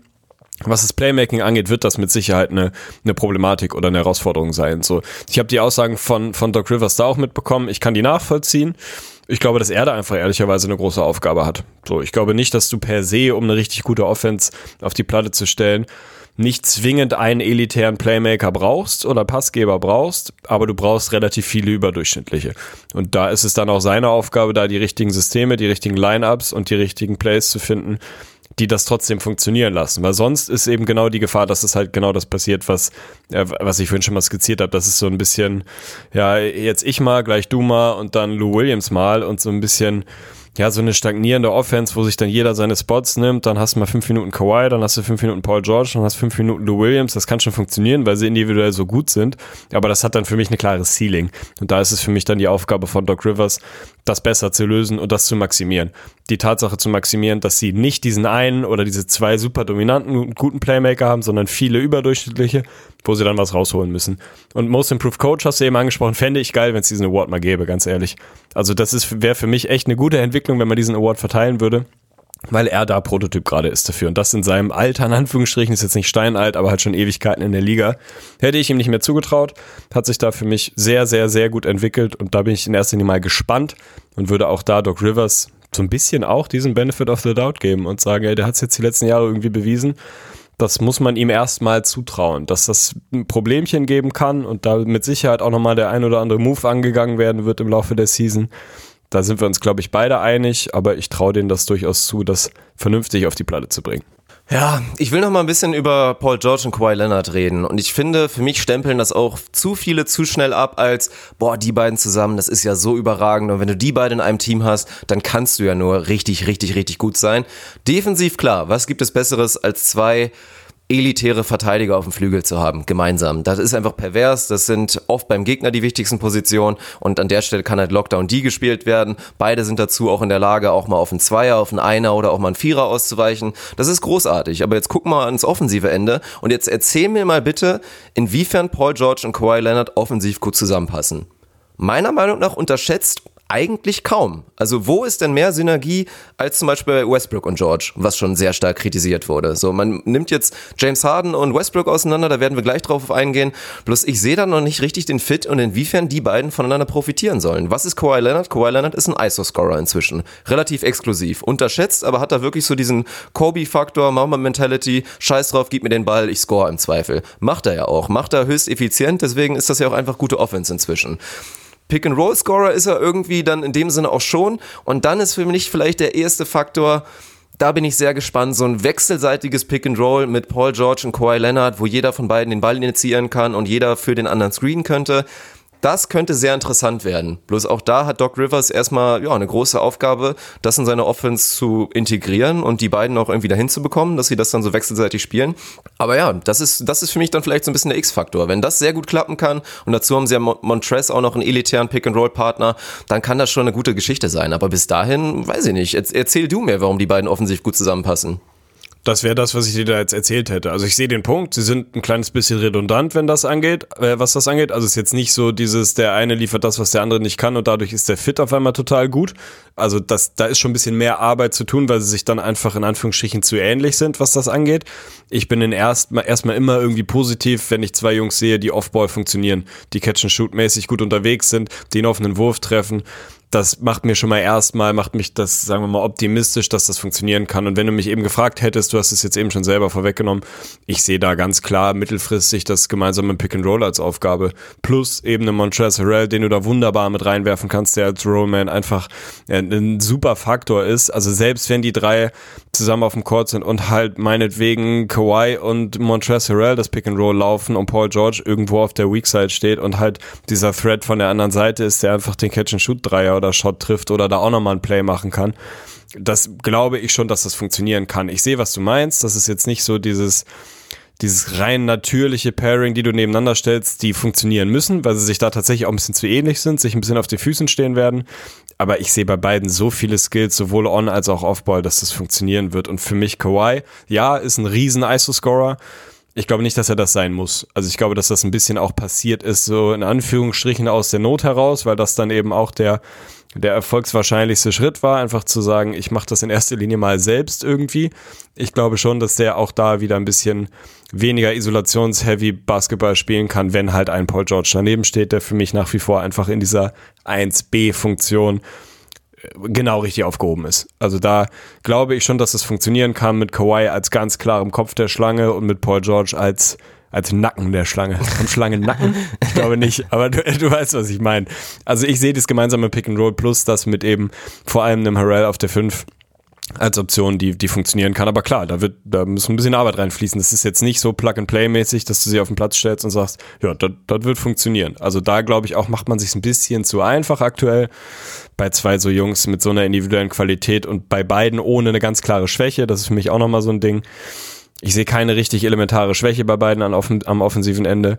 Das muss funktionieren, ganz ehrlich. Also das ist so viel Qualität, das muss man irgendwie ans Laufen bekommen. Ja, bin ich gespannt. Also ich sehe es ein bisschen anders mit Kawhi. Inzwischen hat er mich halt so, ja, so sneaky, halt einfach komplett in diese Richtung entwickelt und ist auch nicht gar nicht mehr so der, der Offball-Spieler einfach rein an Menge an, an Possessions, die es in letzter Zeit gab. Wenn du Kawhi den Ball aus der Hand nimmst, nimmst du für mich da inzwischen einfach viel von seiner Qualität weg. Von daher müssen wir es sehen. Paul George hat sich schon neben Westbrook eingeordnet. Spannend wird's, wie gut er wirklich neben Kawhi sein kann. Also ich bin absolut bei dir, aber ja, Paul George hat auch unterschätzt ja einfach mal in Westbrook da schon so ein bisschen die Butter vom Brot genommen. Mal schauen. Wird sehr, sehr spannend bei den Clippers. Von daher erstmal auf Platz zwei zu lassen, finde ich okay. Und jetzt kommen wir zu meinem Platz eins und mein Platz eins ist auch Halt, das stopp. richtige. Over-Under. Oh, Over-Under, stimmt, mein stimmt, Freund. Wir müssen das Over-Under. Westgate sieht sie bei 53. Ja, over, over, Und du leicht vorlegen. over, leicht over bin ich dabei. Ja, ich auch. Aber Ja. wirklich leicht. Leicht, Also ja. tatsächlich, ich würde mich auf 54 festlegen wollen. Vielleicht 55. Mehr sehe ich auch nicht. Ja, und dann kommen wir jetzt zu Platz eins und wie gesagt, mein Platz eins, weil ich habe es schon ganz oft proklamiert im Stream oder ich glaube auch hier schon im Podcast. Meiner Meinung nach werden die Houston Rockets den Westen gewinnen, aber dann am Ende nicht in den Finals landen. Das mag vielleicht ein bisschen undankbar sein, spricht aber natürlich dafür, dass die große Offseason-Akquise und eigentlich auch die, die einzige und große Hauptstory dieser Offseason der Houston Rockets natürlich Russell Westbrook ist. Ich lag da schon mal einmal sehr daneben, als ich behauptet habe, dass Paul George und Westbrook auch direkt richtig gut zu, nebeneinander funktionieren werden. Ich mache den Fehler jetzt potenziell nochmal, weil ich sehe es nicht so dramatisch. Also für mich bleibt das Statement, dass Westbrook ein Upgrade gegenüber Chris Paul ist. Ich finde den Fit unterschätzt gar nicht so schlimm, wie ihn jetzt viele darstellen wollen. Und ich glaube einfach, dass das sehr gut funktionieren kann. Und für mich als großes Argument, warum ich die Rockets an eins sehe, die haben jetzt bewiesen, dass sie einfach ein Regular Season Team sein können. Die mit ihrem Spielstil um Harden natürlich herum einfach über Leute rüberfahren und zwar komplett. Und da einfach viele der einfachen Siege holen werden, weil sie offensiv einfach zu gut sind und ja, einfach ansonsten auch zu solide sind. Dafür hat Mike D'Antoni zu gute Arbeit geleistet, da wirklich sein System etabliert und in dieses System gibt es jetzt natürlich die große Aufgabe, Westbrook zu integrieren. Bloß ich mache mir da halt weniger Sorgen als andere. Von daher bin ich relativ selbstbewusst mit diesem Tipp. Also es ist wirklich das Team, mit dem ich mich am wohlsten fühle. So bei den Lakers hätte ich Zweifel gehabt, Clippers hätte sich nicht so richtig gut angefühlt. Du hast vollkommen recht, es gibt noch bestimmt vier andere Teams oder mindestens drei, bei denen du sagen könntest, die könnten am Ende auf Platz 1 stehen. Bloß bei den Rockets fühle ich mich tatsächlich am wohlsten, ja. Ich kann das irgendwo nachvollziehen, aber irgendwo tue ich mich auch schwer damit. Also natürlich ist irgendwie die große, die große Fragestellung der Fit Westbrook Harden und den können wir gleich nochmal ein bisschen detaillierter sezieren, wie man den sieht und wie man ihn sehen kann und sehen muss. Grundsätzlich erstmal dieser Case, die Rockets werden über viele Teams rüberfahren. Der, den muss man, muss man hinnehmen, den muss man akzeptieren, der ist wie er ist. So, es wird wieder die Nächte geben, wo James Harden sieben Dreier trifft, wo Eric Gordon sieben Dreier trifft und keine Ahnung, PJ Tucker noch ein, zwei einstreut, dann bist du gut genug und dann wirst du relativ viele Spiele einfach so, in Anführungsstrichen, by chance und bei Mathematic wirst du diese Spiele gewinnen.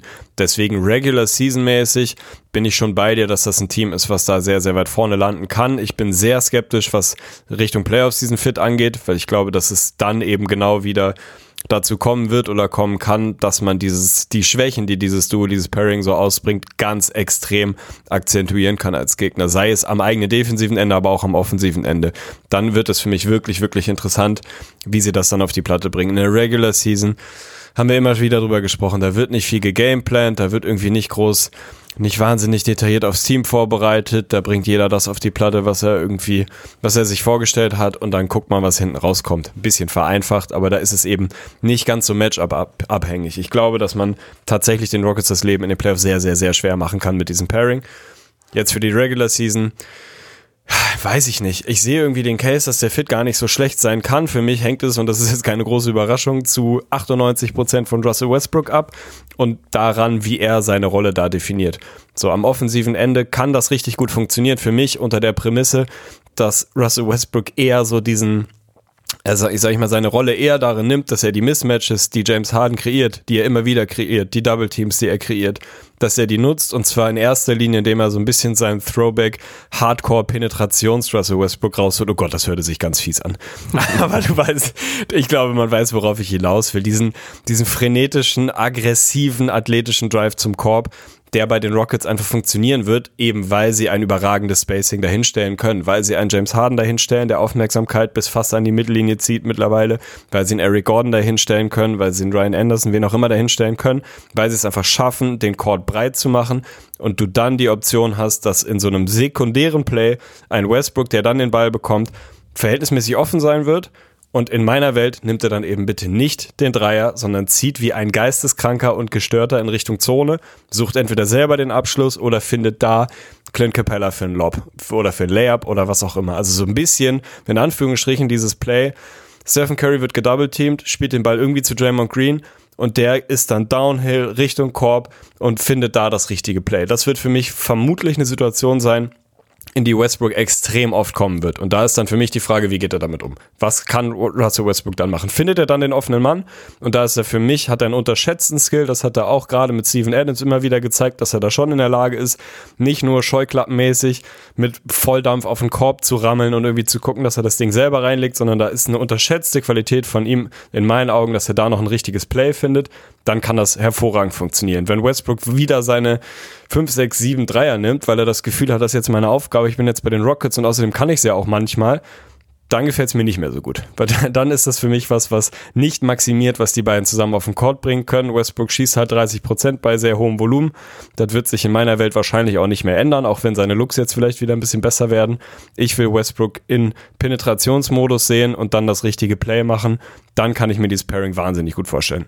Finde ich einen sehr guten und interessanten Vergleich, diese Warriors-Parallele, weil muss man einfach ganz klar sagen und deswegen auch nochmal so ein bisschen mit Paul George, eben worüber wir geredet haben, seitdem KD ist, hatte Westbrook einfach niemanden mehr auf dem Platz, der genau diesen Pass zu ihm hätte spielen können und ihm dem Sinne auch Offball einfach weniger wertvoll gemacht hat, weil das, was Stephen Curry einfach Night in, Night out da macht und diese ganzen Hockey-Assists sammelt zu Draymond Green, das ist ja nicht leicht. Das sind auch keine leichten Pässe, aber einfach dann deinen Nebenspieler so in diese Position zu bringen, den Court komplett offen zu haben. Und dann hast du es richtig gesagt, für mich ist Westbrook während seiner Drives einer der gefährlichsten Spieler überhaupt, was einfach denn, wenn es dann darum geht, den offenen Mann zu finden. Da ist er unglaublich gut. Das sind dann entweder Lobs, die natürlich Steven Adams da gefangen hat, die jetzt ein Clint Capella fangen wird. Also Capella Westbrook sollte ein ähnlich gutes Pick-and-Roll-Pairing sein, wie natürlich es Adams und Westbrook waren. Ich meine, Harden und Capella war natürlich auch ein ähnlich gutes Pick-and-Roll, aber genau diese Vorstellung einfach, sich vorzustellen, Westbrook spielt ein Pick-and-Roll mit Capella und da ist er Chris Paul klar. Großartiger Pick-and-Roll-Spieler,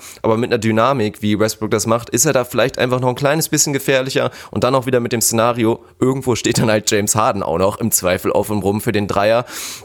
Das ist für mich sehr gefährlich und dann bringt Westbrook für mich einfach auch ein Element mit hinzu zu den Rockets, was sehr, sehr gut zu ihrer Identität passt, worauf sich Mike D'Antoni, glaube ich, auch freuen wird. Halt genau das, was Westbrook bei den Thunder auch immer wieder gemacht, gemacht hat. Ich sehe auch seine Rebounding-Zahlen gar nicht so weit abdippen, weil genau dieses Sicht mit seiner Überathletik, den Rebound schnappen und dann halt den Ball einfach radikal zu pushen, dann entweder selber zu finishen, einen Capella mitzuhaben, der einer der besten Rimrunner der kompletten Liga ist und dann als Trailer James Harden da hinten zu haben, ist für mich auch eine sehr gefährliche Sache. Natürlich wird der Erfolg den limitierenden Faktor haben, wie gut ist sein Shooting. Und Westbrook hat in der letzten Saison Triple-Double geaveraged, aber er hat auch einfach als relativ hochvoluminöser Scorer ein True Shooting abgeliefert. Das war schlechter als das von Ricky Rubin in den letzten vier Jahren. So, das ist auf jeden Fall mal ein absolutes Statement. 50% True Shooting, eine Freiwurfquote von 66%. Das ist natürlich mehr als Trash. Dreierquote seit zwei Saisons unter 30%. Aber natürlich leicht irrational rechne ich fest damit, dass Westbrook irgendwie da wieder ein Abbier haben wird. Dass seine Quote, gerade was auch vielleicht so ein bisschen seine, seine Standstill, seine einfach, ja, Off-the-Catch-Dreier angehen wird, dass die hochgehen wird. Und wenn wir da wieder in so einen Bereich kommen, der vielleicht nur noch leicht unterdurchschnittlich ist, dann bringt Westbrook einfach viel zu viele Qualitäten mit, die die Rockets da ein kleines bisschen besser noch machen sollten. Und am Ende des Tages läuft es auf einen entscheidenden Punkt zusammen, der auch bei Dwayne Wade und bei LeBron James immer ein wichtiger Faktor war. Die beiden waren ein Horrorfit. Dwayne Wade und LeBron James waren kein guter Fit. Aber wenn du zwei geniale Spieler hast, die dazu einfach Chemistry haben, die Buddies sind, die auf dem Court auch einfach dafür arbeiten werden, dass es passt, dann wird es meiner Meinung nach funktionieren. Kann ich nachvollziehen. Gerade den Faktor Pace finde ich tatsächlich nochmal interessant. Ich rechne gar nicht unbedingt damit, dass sich irgendwie die Dreierquote bei Westbrook jetzt wahnsinnig viel verbessert. Ich hoffe und spekuliere einfach darauf, dass er das Volumen deutlich runterfährt, wenn er dann trotzdem wieder Richtung 33, 34, vielleicht 35 Prozent schießen kann, wobei er das noch nie in seinem Leben getan hat. Dann wäre noch mehr geholfen, aber für mich würde es schon reichen, wenn er eben aufhört, in diesem Volumen Dreier zu ballern, wenn er sie denn gar nicht trifft. Also wenn er einfach nicht mehr ein unfassbar hochvoluminöser, historisch ineffizienter Scorer sein wird. Und davon gehe ich aus, weil ich glaube, dass diese Rolle bei, bei den Rockets einfach ganz gut zu ihm passt. Und gerade das Thema Pace, Transition ist was, was ich super interessant finde. Die Rockets waren, keine Ahnung, letztes Jahr eines der drei, vier, fünf langsamsten Teams mit Sicherheit in der Liga. Das macht auch tendenziell Sinn, wenn du James Harden im Roster hast. Aber ich glaube, dass man unterschätzt, und da bin ich genau bei dir, wie gut und wie gefährlich und wie unverteidigbar, um nicht den nächsten Anglizismus rauszuhauen, James Harden sein kann in Transition, wenn er wirklich Downhill ein bisschen Platz hat und da Tempo drauf ist. Und wer kann das besser als Russell Westbrook bei aller Kritik an, an ihm, die man, die man hinnehmen muss, die man akzeptieren muss, die in Teilen auch richtig ist? Das kann halt kaum jemand besser. Rebound, Open Court und dann gib ihm. Und wenn du dann einen, einen James Harden hast, der aus der Bewegung kommt, dann kriegst du das Ding wahrscheinlich gar nicht mehr verteidigt. Also da glaube ich, wird man viel, viel spektakuläre Transition Offense sehen, so die sie nochmal besser macht, die sie einfach, die nochmal ein bisschen leichter Punkte gibt. Also nicht, dass sie ein Problem gehabt hätten, irgendwie zu scoren, aber nur aus dem Setplay und nur James Harden in Isolation jedes Mal dahin zu stellen, geht halt auch an die Kraft so. Ich glaube schon, dass ihm das auch zugutekommen wird, dass er vielleicht nicht ganz so gassed Richtung Playoffs dann sein sollte. Den Faktor muss man mit einberechnen. Effizienz individuell bei Westbrook ja, ehrlicherweise kann sie nur hochgehen oder stagnieren. Runter kann es eigentlich nicht mehr, nicht mehr gehen. Also viel, viel schlechter scoren kann man eigentlich nicht mehr, gerade als Spieler seiner Qualität. Von daher glaube ich, kann man da schon mit einem kleinen Schritt nach vorne rechnen und dann gibt es für mich genügend Indikatoren, dass sie offensiv richtig gut sein sollten. Bisschen Sorgen mache ich mir um die Tiefe, in Anführungsstrichen Sorgen. Die haben da so ein paar Bodies, die du reinwerfen kannst. Ein Austin Rivers, wo du ein großer Fan bist. Ein Nene, den man immer irgendwie ein, einrechnen muss. Ansonsten ein paar Fragezeichen für mich. So, Jared Green hat letztes Jahr eigentlich ganz gut, ganz gut produziert. Bin jetzt kein Riesenfan. Cephalosha ist ja, auch den so musst du ja auch erstmal wieder rausrechnen. De, de, genau. Jared Green ja natürlich nach seinem Jared Fußbruch, bittere Geschichte. Ja. Der ist, wird wahrscheinlich die komplette Saison verpassen, was natürlich echt ein heftiger Blow ist. Weil Tiefe musst du eigentlich fast schon in Anführungszeichen setzen bei den Rockets. Da muss man ganz ehrlich sein. Aber ich mache mir weniger Sorgen, weil die Rockets bewiesen haben und Mike D'Antoni halt stumpf genug ist, zu sagen, ich spiele halt eine 8-Man-Rotation in, in der Regular Season, so wenn es nicht anders geht. Und dafür reicht es für mich gerade noch so. Da steht ja jetzt auch so ein Iman Shumpert so im Raum, den da, der da vielleicht sich noch den Rockets anschließen könnte. Und das wäre dann auch wieder ein Spieler, das reicht mir. Wenn das von der Bank kommt, dann reicht mir das. Kann ich nachvollziehen. Also so, ich bin ein bisschen skeptischer, dass Jared Green so lange ausfällt, hatte ich nicht mehr auf der Uhr. Ich dachte, der wäre auf jeden Fall früher oder später wieder mit dabei. Das macht es natürlich noch ein bisschen dramatischer oder eklatanter, was ihnen da an Tiefe fehlt. Aber ja, Mike D'Antoni ist jetzt kein Coach, der irgendwie in seine 11, 12 Mann Rotation greift in der Regular Season. Im Gegenteil, da haben sie genügend Bodies, um das mal wieder zu sagen. Champard bin ich kein großer Fan mehr, aber das ist schon jemand, der grundsoliden oh, aber bei den Kings schon, schon echt wieder ganz ja, okay. das funktioniert. Ja. Das, das ist ein Body, so, den kannst du da hinstellen, der macht jetzt nicht so sensationell viel kaputt. So, von daher kann man, glaube ich, den Case machen, dass die Bank nicht besonders gut sein wird, aber jetzt auch nicht katastrophal und nicht eine riesen Achillesferse, dass sie da irgendwie total, total outscored werden, wenn, wenn denn dann mal der ein oder andere aus dem Starting Lineup runtergeht. Von daher weiß ich auch ehrlich gesagt gar nicht mehr genau, warum ich sie noch so viel schlechter bewertet hatte als du. Für mich ist es da auch eher noch so dieser Faktor Growing Pains. So, ich glaube, dass das hinten raus gen Ende der Regular Season dieses Pairing extrem gut funktionieren wird. Und ich will die Rockets nicht auf die beiden reduzieren, aber am Ende des Tages ist das eben so. Ich glaube, dass das hinten raus richtig gut funktionieren wird. Es wird mich aber nicht schockieren, wenn die Rockets am Anfang Probleme kriegen. Nicht so ja. richtig gut in die Saison kommen. Keine Ahnung, nach 25, 30 Spielen vielleicht nur mit knapp über 500 irgendwie unterwegs sind dann ihren Run kriegen werden, früher oder später, und der dann einfach nicht mehr reicht, um wirklich 55, 56 Wins zu holen, vielleicht sogar ein bisschen mehr, und dann da das Ding zu gewinnen hinten raus.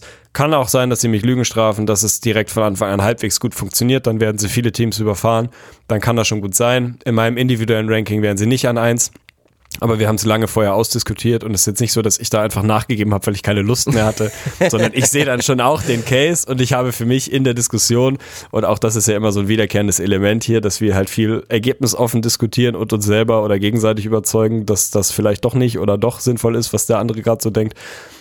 Ich kann damit leben. Also ich kann, auch wenn ich sie in meinem Ranking wahrscheinlich sogar echt an Platz 4 gehabt hätte, kann ich damit leben, dass wir sie jetzt gemeinsam an Platz 1 haben, weil es für mich genügend Argumente gibt, dass das funktionieren kann ja. und funktionieren wird. Und weil ich kein anderes Team gehabt hätte, wo ich gesagt hätte, fühle ich mich sensationell gut. Also in ja. meinem persönlichen Ranking wären die Clippers an 1. Sportwert mache ich eh nicht, aber hätte ich auch kein Geld aufgesetzt, weil ich mich damit auch nicht wahnsinnig gut fühle. Also es ist auch so ein bisschen Mangel an Alternative. Der Westen ist wide open, wäre der Regular Season vor allem wenn es die Rockets am Ende machen, bin ich ihr größter Fan, aber da hat Westbrook für mich schon mal auch unterschätzt. Sympathiemäßig ist das für mich ein großes Upgrade für die Rockets. Ja, also ich, ja das kein muss man natürlich ganz klar sagen. Riesen Westbrook-Fan, von daher ist es ist ja. eigentlich hat mich dieser Move den Rockets ein bisschen näher gebracht. Also ich glaube, das wird wirklich eine Feel-Good-Story. Also die beiden zusammen Es wird jetzt schon wieder spekuliert und ich glaube, selbst bei Zach Lowe konnte man es lesen, oh, spätestens in der nächsten Saison, also nicht in dieser, sondern dann 2021, wird man wieder Trade-Gerüchte um Harden oder Westbrook sehen. Vielleicht will ja dann Harden auch irgendwann nochmal weg und irgendwo endlich mal seinen Titel holen. Aber ich, ich glaube es nicht. Ich glaube, die beiden werden wirklich sehr, sehr gut harmonieren. Off the court sowieso, auf dem Court dann hoffentlich auch und mal schauen. Aber klar, es geht natürlich in erster Linie darum, für mich gar nicht so sehr, also da gebe ich dir auch sogar recht, gar nicht so sehr dieses kann Westbrook 35% treffen, sondern schaltet Westbrook endlich viel zu spät in seiner Karriere diesen Modus Aufballspieler Westbrook frei, den er in den letzten drei Jahren einfach boykottiert hat. Wie viele Screens hat Westbrook in den letzten drei Jahren gestellt? Kannst du, glaube ich, nachgucken. Vier. Ich würde sagen, das Over-Under liegt bei dreieinhalb, ja, und ich würde das Under nehmen. Also das war einfach non-existent. Er stand da dann einfach immer rum und das ist einfach ein Skandal. Und deswegen, ich habe eben den Wade-LeBron-Vergleich gegeben. Ich hätte mir gewünscht, im idealen Szenario, dass ein gar nicht mal so sehr, die trainieren zusammen, aber dass ein Westbrook sich mal zu einem schönen langen Dinner mit einem schönen Rotwein von LeBron oder so, sich mal mit Dwayne Wade zusammensetzt und sich mal erklären lässt, wie es denn funktioniert, so ein wahnsinnig guter Cutter und Slasher zu sein. Weil das war das Hauptelement, warum es bei Wade und LeBron am Ende des Tages doch funktioniert hat, obwohl beide damals Non-Shooter waren, Wade einfach ein hervorragender, ein exzellenter, ein elitärer Cutter war. Und mit diesen körperlichen Voraussetzungen, die Westbrook hat, müsste er das halt eigentlich auch sein. Er hat es bisher boykottiert und wollte es einfach nicht machen, aber auch da, entweder in dieser Rolle oder halt auch in einem potenziellen Pick and Roll, wo ein Westbrook der Screener wäre, stelle ich mir das einfach wahnsinnig gefährlich vor. Weil was, was würde passieren? Du musst James Harden minimal trappen, ihn minimal doppeln, sonst wirft er dir einfach das Ding in die Fresse und wenn sie das machen, hat Westbrook den Ball, hat Raum vor sich und ja, was wird dann passieren? Nämlich genau diesen Hockey-Assist, den du eben beschrieben hast, Harden Pass auf Westbrook, Westbrook wahrscheinlich Lob auf Capella oder Pass in die Ecke zu Tucker und dann ist das Money, so all day. Das kannst du den ganzen Tag spielen oder Harden scored einfach alleine und ja, also das ist schon eine Offense. Das ist eine existierende Offense, die du fast jedes Mal spielen kannst. Safe. Und James Harden ist halt auch eine One-Man-Walking-Offense, die per se gut sein wird, egal was du drumherum stellst. Also den, den Status hat er sich mittlerweile erarbeitet. Ich würde sagen, wir gehen hinten raus zum Over-Under, wobei ich auch tatsächlich dieses Love-Story-Ding will ich nur noch mal zustimmen. Ich glaube, dass das tatsächlich ein Faktor ist. Also ich glaube, dass dieser persönliche Fit, dieses die Bock Bock zu haben, dass äh, mir, oh Gott, ich bin schon wieder halb im Englischen, hier to make it work halt, also dafür zu sorgen, dass das funktioniert hinten raus, dass das ein Faktor ist, der hoffentlich dann auch sportlich sich irgendwo niederschlägt. Also es gibt einen Case, in dem das die beste Love Story seit Alf und Brian Tanner werden könnte. Oh Westbrook Gott. und Jetzt hast du es auch mal wieder geschafft, einen Alf-Quote mit reinzuhauen. Endlich wieder also Alf zu pluggen. Wird, ey, wird spätestens Zeit, hier das Over-Under jetzt kurz durchzukloppen und dann den Osten zu wechseln. 54,5. Und der Undertaker ist back. Ich muss jetzt langsam mal wieder ausgleichen. Oh, du willst dann wirklich, also wir haben uns jetzt geeinigt, sie werden Erster. Das musst du mit einberechnen. Ja. Und du willst wirklich sagen, dass der Erste in der Western Ja, Conference weniger als 54,5 Ja. macht? Das geht eigentlich Du nicht. weißt, dass ich hier nicht mit Logik an meine ja gut, du kannst meinetwegen rangehe. durchziehen. Bei mir wären sie halt nicht Erster geworden, dann mache ich so. Also ich muss das overnehmen. Wie gesagt, ich sehe es relativ realistisch, dass so Peak des Western Conference Champion auch wie in der letzten Saison so 57 Wins werden. Also so 55, 56, 57 würde ich für die Rockets einplanen und von daher muss ich overgehen. Ah, ich gehe auch over, was soll der Geiz? Dreifaches Over. Alter, das ist wirklich ein, Ah. ein epischer Turnaround. Also vom Undertaker hinten raus dann doch wieder zum Over. Aber ist ja auch konsequent. Wenn du am Anfang viel Under gehst, musst du natürlich irgendwann auch mal Over gehen. Von daher ist das, Und ich in werde es gleich im, wahrscheinlich auch im Osten wieder ein bisschen ausgleichen. Das Oha. schon mal vorweg. Oha. Schon wieder gespoilert und dann sind wir jetzt auch offiziell im Osten und fangen an mit dem Team auf Platz drei. Und ich glaube, das ist keine große Überraschung und auch nicht für viele. Und ich glaube, die allerwenigsten unter euch würden dieses Team auch irgendwie höher ansiedeln. Wenn überhaupt, vielleicht ein kleines bisschen tiefer, aber für uns hat es gereicht, die Boston Celtics doch noch in diese e- elitäre Tier einfach in unseren letzten Podcast mit reinzunehmen unter die Top drei als klares Homecourt-Team in dem Sinne, aber dann doch auch mit klarem Abstand, das muss man auf jeden Fall ganz stark betonen, zu den Top 2 Teams, die selbstverständlich die 76ers und die Bucks sind. Ja, die große Frage ist, wie kann man die Celtics eigentlich nach der letzten Saison weiter an drei sehen, wenn Kyrie Irving mit Kemba Walker ersetzt wurde. Das ist meinetwegen in der Welt irgendwie ein Wash, wenn du auch Chemistry mit reinnimmst, aber dann Al Horford durch Ennis Kanter ersetzt wird, dann müsste man ja eigentlich sagen, die Celtics sind schlechter geworden. Also, was sind für dich erstmal direkt, bevor wir auf die einzelnen Charaktere und Personalien eingehen, die Hauptgründe, warum du weiter so an die Celtics glaubst? Also im ersten bin ich gar nicht mal unbedingt der Meinung, dass sie so viel schlechter oder besser hätten sein müssen. Also so für mich gibt es schon einen Case, wo man einfach sagen kann, das ist auch rein sportlich irgendwo ein Wash. Also der Verlust von Al Horford ist maximal schmerzhaft, auch wenn Al Horford dann seine, seine echte, reale, wahre Qualität wahrscheinlich eher in den Playoffs auf die Platte bringt als in der, in der Regular Season.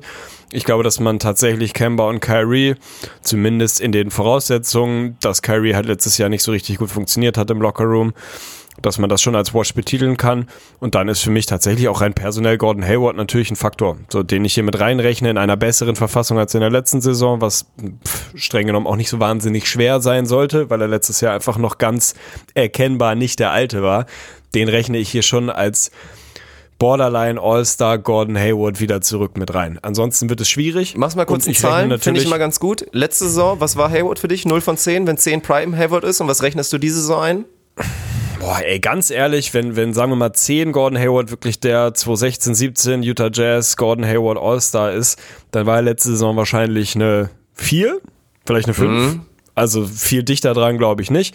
Und ich rechne mit einer mindestens einer 7,5 von Gordon Hayward. Ich glaube, dass das eine Saison sein wird, die ihn wieder auf die Karte bringen wird, die wieder ja, dafür sorgen wird, dass er nächstes Jahr im besten Fall oder also in der folgenden nächsten Saison dann wieder echt ganz der Alte sein kann. Ich glaube, dass er da noch ein bisschen von entfernt ist. Ich glaube nicht, dass wir ihn wirklich an, nah an den 100 Prozent, richtig nah an den 100 Prozent sehen werden, aber deutlich näher als in der letzten Saison.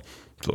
Dazu rechne ich natürlich, oder was heißt natürlich, aber ich glaube, das muss man, muss man, darf man mit einrechnen mit dem nächsten Schritt von Jalen Brown und oder Jason Tatum, mindestens mal von einem von beiden dann reicht das für mich für den Case, dass die Celtics zumindest nicht relevant schlechter sind als im letzten Jahr. So, ob das dann ob das dann für Platz drei reicht, in meiner Welt ja, weil ich da auch die Konkurrenz nicht so super stark sehe. So, von daher fühle ich mich sehr gut tatsächlich mit den Celtics an drei, weil es für mich genügend Gründe gibt. Schritt, intrinsischer Schritt von Brown und oder Tatum, Entwicklung von Gordon Hayward zurück in Richtung seines alten Ichs. Ein Kemba, den ich mir da gut vorstellen kann, müssen wir gleich mal drüber sprechen. Ein Top 5 Coach der Liga. Ja, ganz ehrlich, also ich glaube, Boston wird besser sein, als viele das denken, ehrlich gesagt. Ja, und da ist ja auch wieder so ein kleines bisschen Addition durch Subtraktion.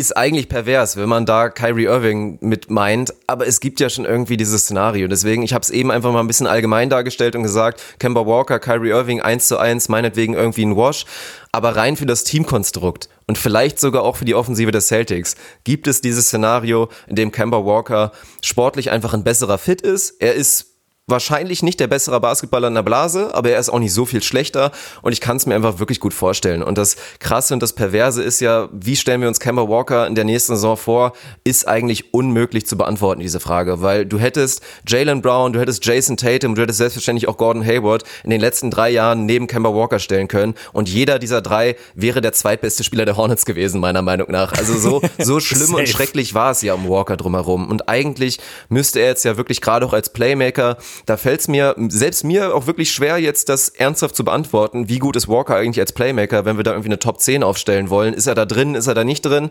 Weil er einfach so wenige Optionen hatte. So wenig Anspielpartner. Und da bin ich einfach gespannt, wie er mit diesen Talenten, Scorern um sich herum und einfach auch schlauen Basketballer, Mann. Gordon Hayward ist ein verdammt schlauer Basketballer. Marcus Smart ist ein geiler Typ. Und ich traue Jalen Brown und Jason Tatum da auch genug zu, dass das echt eine sexy Offense sein könnte. Dass das auch harmonieren wird. Ich glaube, dass Kemba und Gordon Hayward relativ relativ schnell eine schöne Chemistry aufbauen können, auch abseits und auch auf dem Court. Deswegen, also die Center-Position ist natürlich mit Abstand die Bauchschmerzposition, aber wenn du mir jetzt sagst, ein Lineup mit Walker, mit Hayward, mit Brown und mit Tatum, Eieiei, das ist schon irgendwie geil. Und selbst ersetzt dann meinetwegen Jalen Brown mit einem Marcus Smart und dann finde ich das auch immer noch ziemlich geil. Ja, definitiv. Da haben sie viele Optionen. Was ich gerade gerade an der Stelle irgendwie spannend finde, ist so das Thema Pick and Roll. So Kemba ist bekanntermaßen so der Point Guard oder der zumindest in Anführungsstrichen Star Point Guard, der mit Abstand am häufigsten das Pick and Roll als Ballhändler läuft. Ich habe mal reingeguckt, letztes Jahr fast 50% Frequency. Also spielt wirklich absurd viel Pick and Roll als Ballhändler ähnlich groß unterwegs ist eigentlich nur Damien Lillard, der auch Points per Possession mäßig da noch ein bisschen besser unterwegs ist. Aber ansonsten natürlich neues Element in der Offense der Celtics. Das ist ein Kyrie Irving hat vom Playtype überhaupt nicht. Kyrie Irving läuft, keine Ahnung, 25% Pick and Roll oder so ähnlich. Also deutlich, deutlich weniger.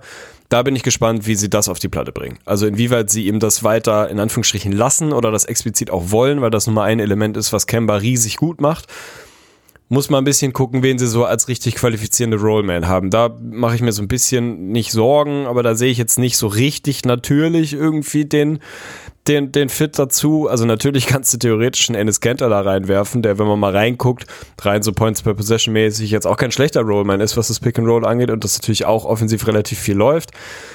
Ob das dann die Lösung ist, weiß ich nicht. Ob es dann ein Pick and Roll irgendwie von, weiß ich nicht, Kemba plus Gordon Hayward ist, das kann ich mir dann schon eher vorstellen. Ist jetzt nicht der berühmteste Screener auf diesem Planeten. Das finde ich auf jeden Fall ein spannendes Element rein für die Celtics Offense, die einfach die letzten Jahre anders aussah als das, was Kemba Walker verkörpert. Also da ist so ein bisschen die Frage, wo sie sich einpendeln. Gehen da beide Seiten so ein bisschen in Anführungsstrichen aufeinander zu und die Celtics laufen einfach grundsätzlich mehr Pick and Roll, läuft Kemba ein bisschen weniger, wahrscheinlich ein bisschen was von beidem.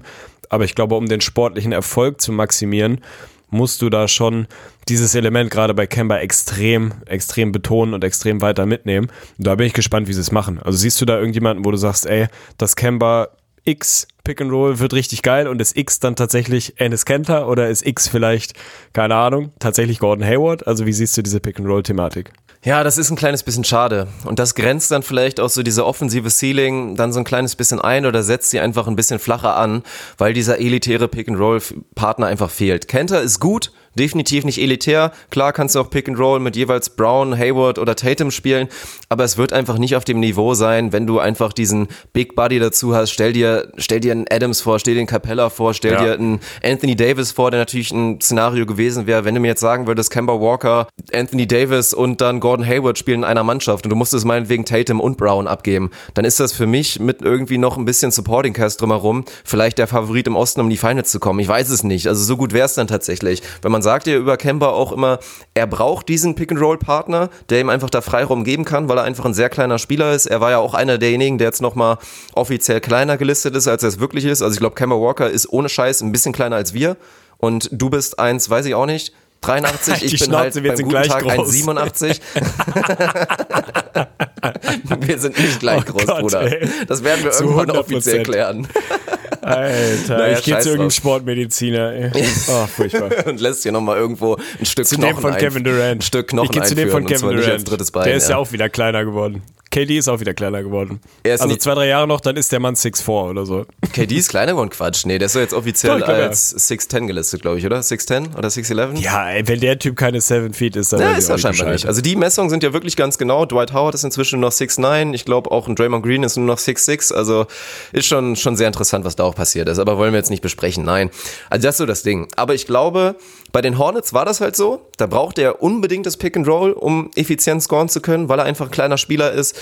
Aber mit diesen zusätzlichen Scoring Threats, die dann die Celtics halt wirklich haben werden, glaube ich, dass dann das sich vielleicht so ein bisschen egalisiert. Und es muss ja eigentlich funktionieren, dass ein Kemba eine sehr effiziente, gute Scoring-Season spielen wird für die Celtics. Also würde mich schon sehr wundern. Er hat in den ersten drei Monaten da Historisches gemacht mit diesem Schrotthaufen um sich herum. Hinten raus wurde es natürlich selbstverständlich ein kleines bisschen schlechter.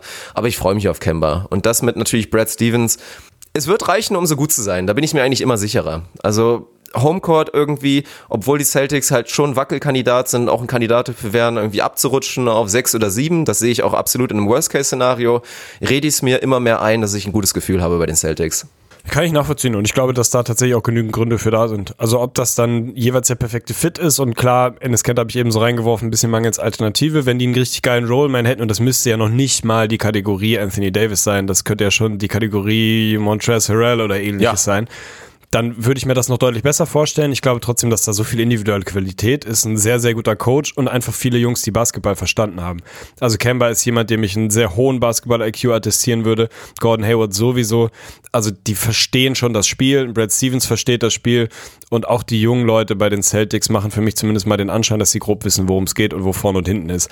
Das ist eigentlich die letzte Frage, die ich für dich da habe wem traust du die größere Saison zu, dem, den größeren Schritt oder andersrum, auf wen guckst du eher? Guckst du eher auf Jalen Brown oder eher auf Jason Tatum? Weil ich bin vielleicht irrational, aber ich bin immer noch aus irgendwelchen Gründen eher Camp Jalen Brown und ich kann mir vorstellen, das habe ich aber schon vor ein paar Jahren gesagt, dass vor ein paar Jahren habe ich gesagt, dass heute in drei Jahren, jetzt muss ich wahrscheinlich sagen, heute in zwei Jahren oder was auch immer, dass Jalen Brown derjenige ist, der einen Schritt weiter ist als Tatum und der vielleicht der größere Star sein kann. Wen siehst du, wen siehst du da vorne? Ich, oder was, wer gibt dir mehr Gründe? Ich bin auch ein größerer Brown-Fan als Tatum, muss ich ganz klar sagen. Aber in diesem Celtics-Konstrukt finde ich, wäre eine Entwicklung von Tatum deutlich wichtiger.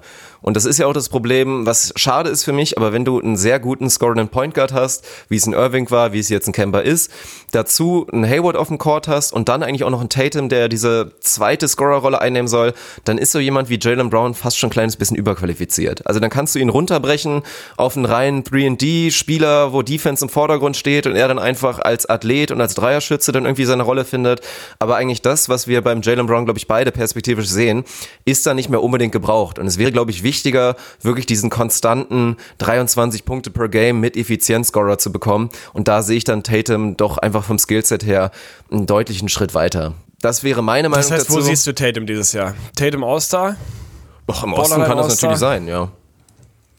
Aber siehst du ihn wirklich die, die 20 Pro? Also ist das für dich ein Must schon dafür, dass die Celtics Dritter werden, dass Tatum effizienter 20 per Game Scorer sein muss? Ich glaube schon. Ich glaube schon, weil Hayward für mich nicht mehr oder zumindest auch bei den Celtics und nicht in dieser Saison in diese Rolle wieder zurückwachsen wird. Also da sehe ich Hayward eher so ein bisschen als so ein Premium Joe Ingles, so diesen Glue Guy in der Offensive, der einfach die ganzen kleinen Dinge super macht, der dazu unterschätzt wieder gut verteidigen wird. Da sehe ich ihn eher in der Rolle und erwarte da wirklich von Tatum einen größeren Schritt. In der letzten Saison waren es knapp 16 und ich könnte mir vorstellen, dass er den, den Schritt wirklich macht, dass er da auf die 20 zusteuert, ja. Stabil. Eine Kann letzte Frage habe ich auch noch. Hau rein. Weil das ist so ein bisschen, wir haben eben über das Pick and Roll geredet und da gibt's ja auch noch einen anderen Kandidaten, einen deutschen Kandidaten, der in der letzten Saison ja viel Zeit verpasst hat. Aber ich will dich direkt fragen, wie viel Zeit braucht es, bis die Celtics wahrscheinlich feststellen werden, Vielleicht ist es die bessere Idee, Daniel Thies, wie er ganz gerne genannt wird, Daniel Theiss halt wirklich reinzustellen und als Starting Center zu machen. Weil brauchst du Ennis Kenters Offensive wirklich im Starting Lineup? Ich würde sagen nein und die Stats sind halt auch ganz interessant. Immerhin in 66 Spielen in einer relativ kleinen Sample Size gehörte Daniel Theiss mit 1,3 Points per Possession als Rollman zu den besten 86 Prozent auf seiner Position. Also vielleicht ist er tatsächlich eher so dieser Low Maintenance ja, Partner, den Kemba Walker braucht und vielleicht brauchst du ja gar nicht mehr. 27 Spiele ist die Antwort auf deine Frage. Oh, das finde ich sehr glaube, interessant. dass es Ja. ungefähr, ungefähr so lange dauert. Ich glaube, dass es schon mehr als 15, 20 Spiele braucht. Ich glaube, dass es trotzdem vor dem All-Star-Break passieren wird, vor Saisonhälfte. Ich glaube, dass perspektivisch Daniel Theiss da der Starter sein muss und sein sollte. Ob er dann der perfekte Rollman für Kemba Walker ist, weiß ich nicht. Aber gerade dieses Thema Low Maintenance, ein grundsolider Basketballer, natürlich ein besserer Verteidiger als Ennis Kenter, was jetzt auch nicht so wahnsinnig schwierig ist. Jemand, der den offenen Dreier trifft, nicht mit riesen, riesen Volumen, aber glaube ich schon, dass das ein Skillset ist, was er damit reinwerfen kann. Und einfach jemand, der so als sagen wir, supplementäres Piece in diesem Roster sehr, sehr gut funktionieren kann, in diesem Lineup vor allem. Also ganz Ja. ehrlich, ein Kemba, Brown, weiß ich auch nicht, Tatum, Hayward, Thais Line-Up gefällt mir erstmal sehr, sehr gut. Und dann von der Bank hast du halt einen Enes Kenter, der dann irgendwie dieses Instant-Scoring von der Bank liefern kann, was er ja auch einfach kann. So, also das ist nach wie vor ein unterschätzter offensiver Basketballer. Du hast einen Marcus Smart, den du von der Bank reinwerfen kannst als weiß ich nicht, Instant Defense, das, was Marcus Smart halt irgendwie so ist. Der wird auch seine Spiele zu Ende spielen, wenn es die Lineups zulassen oder erfordern. Gefällt mir besser als andersrum. Also Enes Kenter im Starting Lineup, weiß ich nicht. Also das ist jemand, wann, wann, wie maximierst du den Wert von Enes Kenter? Defensiv ist es eine Katastrophe, vor allem im Pick and Roll. Das kriegt er auch nie wieder hin. Also das ist einfach nicht sein Naturell. Das kriegt er, kann der einfach nicht. Du musst diesen Mann maximieren, indem der offensiv in den Minuten, die er auf dem Court ist, so viele Touches wie möglich bekommt. Anders sehe ich nicht, warum Ennis Kenter oder wie Ennis Kenter dir einen, einen richtigen Mehrwert in deinem Spiel bieten kann. Und dein Team wirklich tatsächlich einen kleinen Schritt besser machen kann als ohne ihn. Und das wirst du halt in einer Bankrolle bei den Celtics eher bekommen als in einer Rolle, wo vier wahrscheinlich noch bessere Offensivspieler parallel mit dir auf der Platte stehen. Dann gibt es einfach wenig Gründe, warum ich Ennis Kenter da viel füttern sollte und dann bringt er dem Spiel halt nicht mehr viel mit. Also dann hilft er dir einfach nicht groß weiter und da ist ein Daniel Theiss, der effektiv und ein Plusspieler sein kann, ohne, ohne viel Action, ohne den Ball in der Hand zu haben, einfach durch diese, durch die kleinen Dinge, durch einen guten Screen hier, durch einen guten Cut da, durch eine gute defensive Possession. Das alles ist nicht Ennis Kenter. Das ist aber alles Daniel Theiss. Und ich glaube, das macht das Team wertvoller als andersrum. Und dann schmeißen Ennis Kenter von der Bank rein, ey, und dann gib ihm halt eine 30% Usage in den Minuten von der Bank. Ey, habe ich kein, kein, kein Problem mit. Offensiv kannst du gerne machen, so. Aber die andere Rolle, weiß ich nicht. Glaube ich nicht, dass das sein Team maximiert. Ja, gehe ich auch komplett mit. Ich bin auch bei dir und bin schon länger in dem Camp. Enes Kanter, das ist fast schon wieder unterschätzt, weil wenn du zwei elitäre Skills hast und das ist irgendwie schon sein Scoring und sein Rebounding, dann musst du einfach eine Rolle in der NBA haben. Und dann muss dein Trainer clever genug sein, dich da irgendwie reinzubringen. Und das traue ich Brad Stevens zu. Also müssen wir mal schauen. Ich würde auch noch ein bisschen bolder gehen. Bold Predictions kommen ja später noch. Aber ich würde sagen, es dauert 14 Spiele, bis die Celtics umstellen. Und dann hätte ich noch einen Tipp für die Celtics. Sie haben jetzt auch ein, zwei Strikeouts bekommen, sei, sei es ein Anthony Davis und es ist nicht alles ganz so gelaufen, wie sie es wollten. Aber ich würde dann doch mal, wenn ich Danny Ainge wäre, den Hörer mal in die Hand nehmen und mal schauen und ganz genau verfolgen, was die Oklahoma City Thunder machen. Weil sollte es da Richtung Tank, doch härteren Rebuild gehen und sollten Oh, ich die vielleicht Steven auch Adams überlegen. Steven Adams Vertrag nicht mehr unbedingt tragbar zu finden, weil was wollen wir mit dem Mann doch? Wir sind die nächsten Jahre eh nicht gut. Dann würde ich da mal schauen und wäre auch wirklich bereit, einen Tatum oder einen Brown mit reinzuschmeißen plus X, um den da irgendwie loszueisen, weil so ein Typ Steven Adams bei den Celtics wäre für mich halt ein absoluter Traumfit. Ich muss mir die Hose wechseln und wir kommen zum Over-Under für die Boston Celtics. Das ist angesetzt bei 49,5. Ich habe mich noch nicht entschieden. Ich, eigentlich, eigentlich muss ich das Over nehmen. es, Sehr es ist gut. furchtbar, aber ich nehme auch das Over. Ich glaube, dass da eine 5 vorne stehen wird. Ganz, ganz knapp. Aber ich glaube, dass die Celtics so ein bisschen Potenzial haben, eine Feel-Good-Story zu sein und eine, ich will jetzt nicht sagen against all odds, das wäre zu krass, aber so eine positive Überraschung, die besser sind und besser funktionieren, als viele ihnen das zutrauen, wo viele, glaube ich, davon ausgehen, dass mit dem Abgang von Kyrie und Horford jetzt so dieses ja, die, diese Feel-Good Celtics auf dem Weg zur Contention-Story jetzt irgendwie vorbei ist, sie vielleicht sogar aus dem Homecourt rausrutschen, sehe ich nicht. Ich glaube, die Celtics werden eine gute Überraschung, werden ein gutes Team und werden 50, 51 Wins holen und damit over. Ich wünsche mir es sehr, hab rational sehr viele Bauchschmerzen, gehe trotzdem ganz leicht aufs Over. Stabil, ey. Was für eine Episode, Alter. Sechsmal over bisher. Ach du Scheiße, ja. Das kann nicht gut sein. Ja, dann müssen wir mal schauen, ob wir bei dem nächsten Team dann das Over oder das andere nehmen. Aber ich habe da auf jeden Fall schon eine gesunde Tendenz und würde das Over da an der Stelle schon wieder direkt pounden. Ich weiß nicht, wo es liegt, aber wir reden auf Platz zwei von den 76ers. Also wir gehen davon aus, dass die Bucks repeaten werden als Champion im Osten und ja, und dass die 76ers einen kleinen Schritt nach vorne machen, obwohl mit Jimmy Butler der wie viel beste Spieler gegangen ist. Das ist auch eine interessante Frage, die ich dir gleich Zwei. übergeben will. Zwei? Zwei. Oha, da würde ich schon Ja. gegen gehen, aber gut. Oder sollte er zumindest nicht sein. Naja, egal. Die 76ers, 51 Siege und 31 Niederlagen in der letzten Saison, sind damit Dritter geworden, waren, ja, ein Kawhi Leonard verrückten Bounce, Bounce, Bounce drin, Wurf entfernt, vielleicht in den NBA Finals zu stehen. Dieser Saison soll das vielleicht schon der Fall sein. Ich persönlich sehe sie da sogar schon, habe ich oft gespoilert. Und natürlich geht es vor allen Dingen um zwei Personalien, um drei Personalien. Es geht darum, dass Jimmy Butler weg ist. Inwiefern das vielleicht auch Addition durch Subtraktion ist, das wird Schnauze. dir nicht gefallen, aber müssen wir drüber reden. Und dann natürlich die großen Stories mit Josh Richardson und Al Horford. Zwei, ich würde sie Rollenspieler auf elitärstem Niveau nennen, beide. Und das ist kein Diss, das ist eigentlich ein maximales Lob. Wir haben uns schon fast die Hose eingecremt, als wir in diesem Off-Season Reports und Off-Season Rankings drüber geredet haben sind wir beide einfach großartige Fans von. Dieses Riesen-Lineup der 76ers, was defensemäßig, ja, absolut scary sein sollte. Auch eine interessante Story weil die 76ers ja unterschätzt schlecht waren in der letzten Saison. 14. an Defensive Rating, 109 Points per 100 Possessions für die Gegner gab es in der letzten Saison. Das sollte anders laufen. Offensiv wird es ein paar Fragezeichen geben rund um Ben Simmons. Ist Em- Embiid ein MVP-Kandidat? Das sind die großen Fragen, die sich mir erstmal stellen. Aber ich will's dir direkt nochmal übergeben und ja, erste große Aufgabe, wie du den Abgang von Jimmy Butler einordnest. Ja, es tut natürlich wahnsinnig weh, aber ich würde mal den Case aufmachen und sagen, dass der schmerzhafteste Abgang für die 76ers letztes Jahr JJ Reddick war und nicht Jimmy Butler und das sagt schon einiges. Also ich glaube, dass sie das kompensieren können. Da haben wir in irgendeinem Podcast, ich weiß nicht mehr, was der Rahmen war, schon mal drüber gesprochen, dass ich glaube, dass fast all das, was Jimmy Butler bei den Sixers reingebracht hat, Josh Richardson auch einbringen kann, was nicht heißen soll, dass er ein ähnlich guter Basketballer ist. Da liegen zwei, drei Planeten dazwischen in der Qualität aber das ist einfach nicht, es war nicht die Umgebung, die Jimmy Butler Skill maximiert hat und das, was Jimmy Butler dir geben kann, war nicht zwingend das, was die Sixers gerade brauchten. So, natürlich gab es Elemente, die ihn wahnsinnig gut getan haben, vor allem das Clutch-Scoring hinten raus, die Tatsache, dass du jemanden hast, der du, den du mit Game on the Line den Ball in die Hand geben kannst und der dann einfach einer der besten der Liga ist in den letzten Jahren. Ich glaube trotzdem, dass Josh Richardson dann besserer Fit sein kann, so der defensiv wahrscheinlich vielleicht sogar besser ist als Jimmy Butler mittlerweile oder zumindest das Potenzial hat und eine Rolle ausfüllt, indem er seinen Fokus ganz klar aufs defensive Ende legen kann und trotzdem offensiv so gut ist, dass der sich gerade zu einem der besseren Two-Way-Player der Liga entwickelt. So, der wird dann nicht mehr an die 20 Punkte scoren. Letztes Jahr hat er, glaube ich, 17 per Game oder was gescored in Miami. Das wird weniger sein bei den Sixers, weil sie aber auch einfach weniger brauchen. Dafür ist das halt ein weiteres Asset in diesem absolut freakigen und potenziell vor allem defensiv unfassbar ekelhaften Line-Up.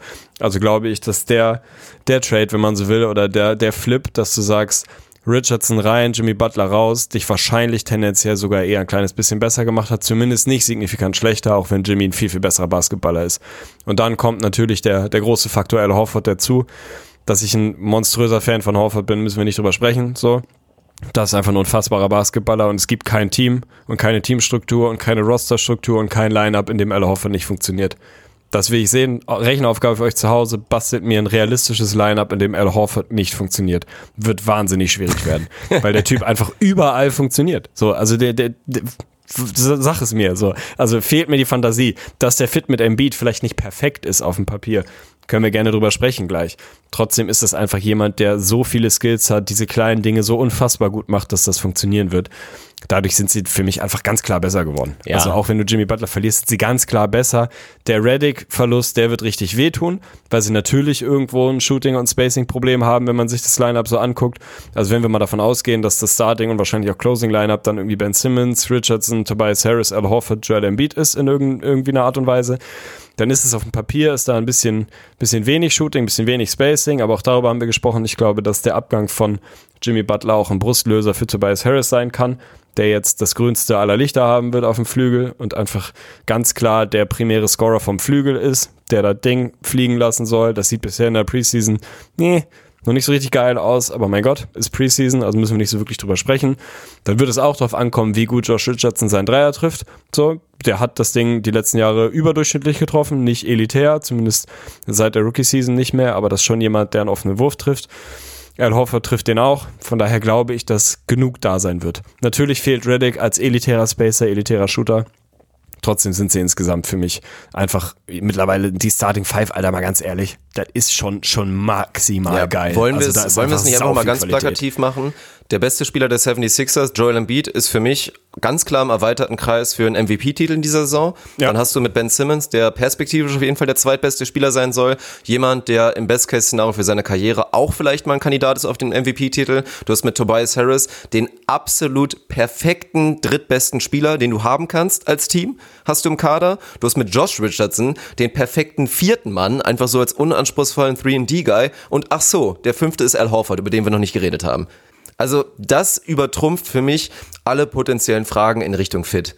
Das Dreierproblem ist in gewisser Weise da, aber Ben Simmons wird einen kleinen Schritt gegangen sein, wie viele Dreier er wirklich wirft. Wie gesagt, ich würde hoffen, dass, wenn wir mal davon ausgehen, er macht 82 Spiele, dass er zumindest mal 100 probiert in dieser Saison. Wenn er am Ende nur 29 davon trifft, ist mir das scheißegal. Aber das wäre auch schon mal ein kleiner Schritt. Und die Leute sind einfach zu gut, dass es nicht funktionieren kann. Und wenn du dann diesen riesen Schritt mit einberechnest, Defense, was ich eben gesagt habe, von Platz 14 eher in Richtung, ja, Top 5 müsste man ja eigentlich meinen. Und wenn sie das nicht schaffen, dann kannst du langsam das Thema mal aufmachen. Brad Brown ist ja der richtige Coach für dieses Team. Aber das muss eigentlich gegeben sein. Und offensiv ist es dann trotzdem noch so gut, um einen Garanten wie Tobias Harris, meiner Meinung nach, und einen Ben Simmons, der seinen Weg finden wird, um einen Embiid, der eine brachiale Saison spielen könnte. Ja, ich bin komplett sold on den 76ers und wie gesagt, für mich sind sie am Ende der Saison das Team, was in die Finals einziehen wird im Osten.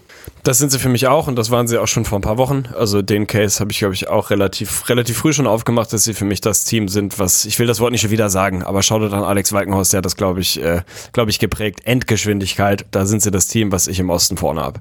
So. Recordmäßig sind es nicht. Da wer aufmerksam war, da kommen die Bugs gleich noch, wo es einen großen Case gibt, dass die zumindest rein winseitig da besser sein sollten. Aber was tatsächlich PS hinten raus angeht, sehe ich wenig, wenig Gründe, warum das nicht funktionieren sollte. Du hast dazu jetzt ja noch diesen maximalen Luxus, dass du dir vielleicht auch mal ein paar weniger Spiele von Embiid leisten kannst, so. Oder wahlweise nicht so das Problem hast, wenn er nur 60, 65 Spiele macht, weil dann halt ein Al Horford da einfach reinrutscht und eine andere Qualität draufbringt, als die Backups das die letzten Jahre gemacht haben.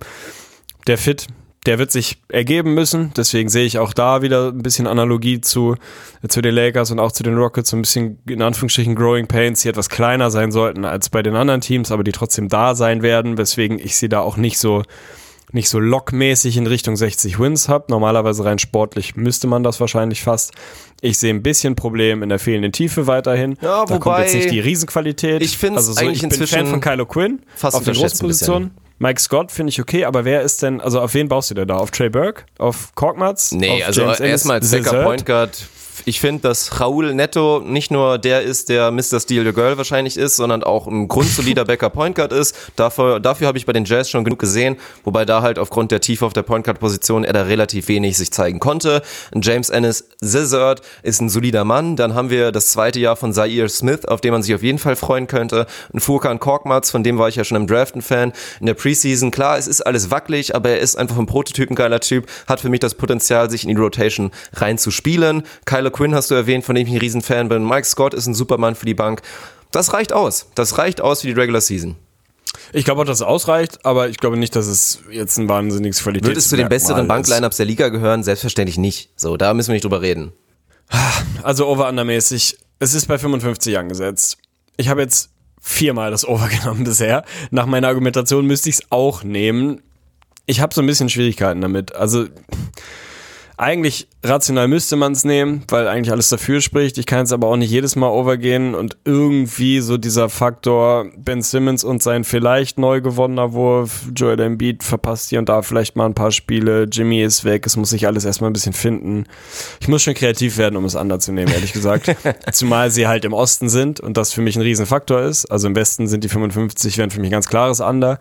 Im Osten ist es halt genau das, was du eben sagst. Bei allem, bei aller Fit-Thematik und äh, Die bei allem, so was man viel da besser sein als so viele reinwerfen Teams. kann. Das ist das Problem. Sie sind einfach grundsätzlich so krass viel besser als viele andere Teams und sie werden immer, zumindest bis auf wenige, wenige Spiele im Osten, den zumindest vermeintlich besten Spieler auf der Platte haben. Sie werden wahrscheinlich immer den besten Viert- und Fünftbesten auf der Platte haben, weil eben genau diese, diese Thematik, die du eben da reingebracht hast, Al Horford, den kannst du ja nicht mal Nummer 5 nehmen, den kannst du auch Nummer 3 oder 4, wie auch immer. Das ist einfach eine riesen Qualität, die sie da auf die Platte bringen und die wird im Osten wahrscheinlich wahrscheinlich einfach reichen, dass sie da trotzdem das Over nehmen. Das ist in Ich Ordnung. kann's, Ey, ich kann's du- nicht, aber ich nehme schon wieder das Over. Du warst am Anfang der Undertaker, du hast dir da ein ordentliches Kissen aufbereitet, wirklich so ein richtig schön komfortables, vielleicht sogar ein Ich weiß gar nicht, ob Downkissen. das ich weiß Kissen nicht überhaupt genau. noch da ist. ob das Kissen überhaupt noch da ist. Ja, dann ist es am Ende vielleicht nur so ein, so ein verbrauchtes Laken, ich weiß es nicht. Aber ich bin auch beim Over, tut mir leid. Also, es wird knapp. Ich, ich sage jetzt auch nicht, ich pounde das Over bei den 76ers, aber aufgrund von der stark verbesserten Defense sehe ich die Sixers nicht mehr annähernd, annähernd so shaky für die komplette Regular Season. Deswegen bin ich mir da eigentlich relativ sicher, dass es reichen sollte.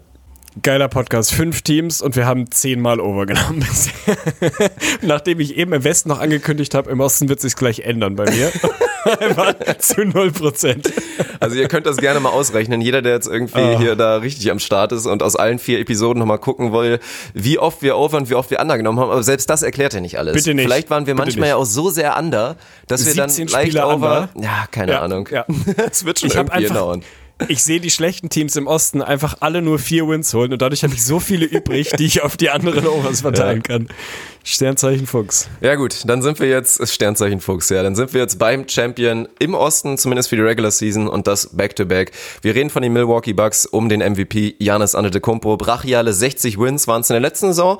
Ich glaube, man kann relativ ja, weiß ich nicht, sicheren Case dafür an. Ich bin das Over-Under gespannt, dass es in dieser Saison vielleicht nicht unbedingt die 60 sein werden.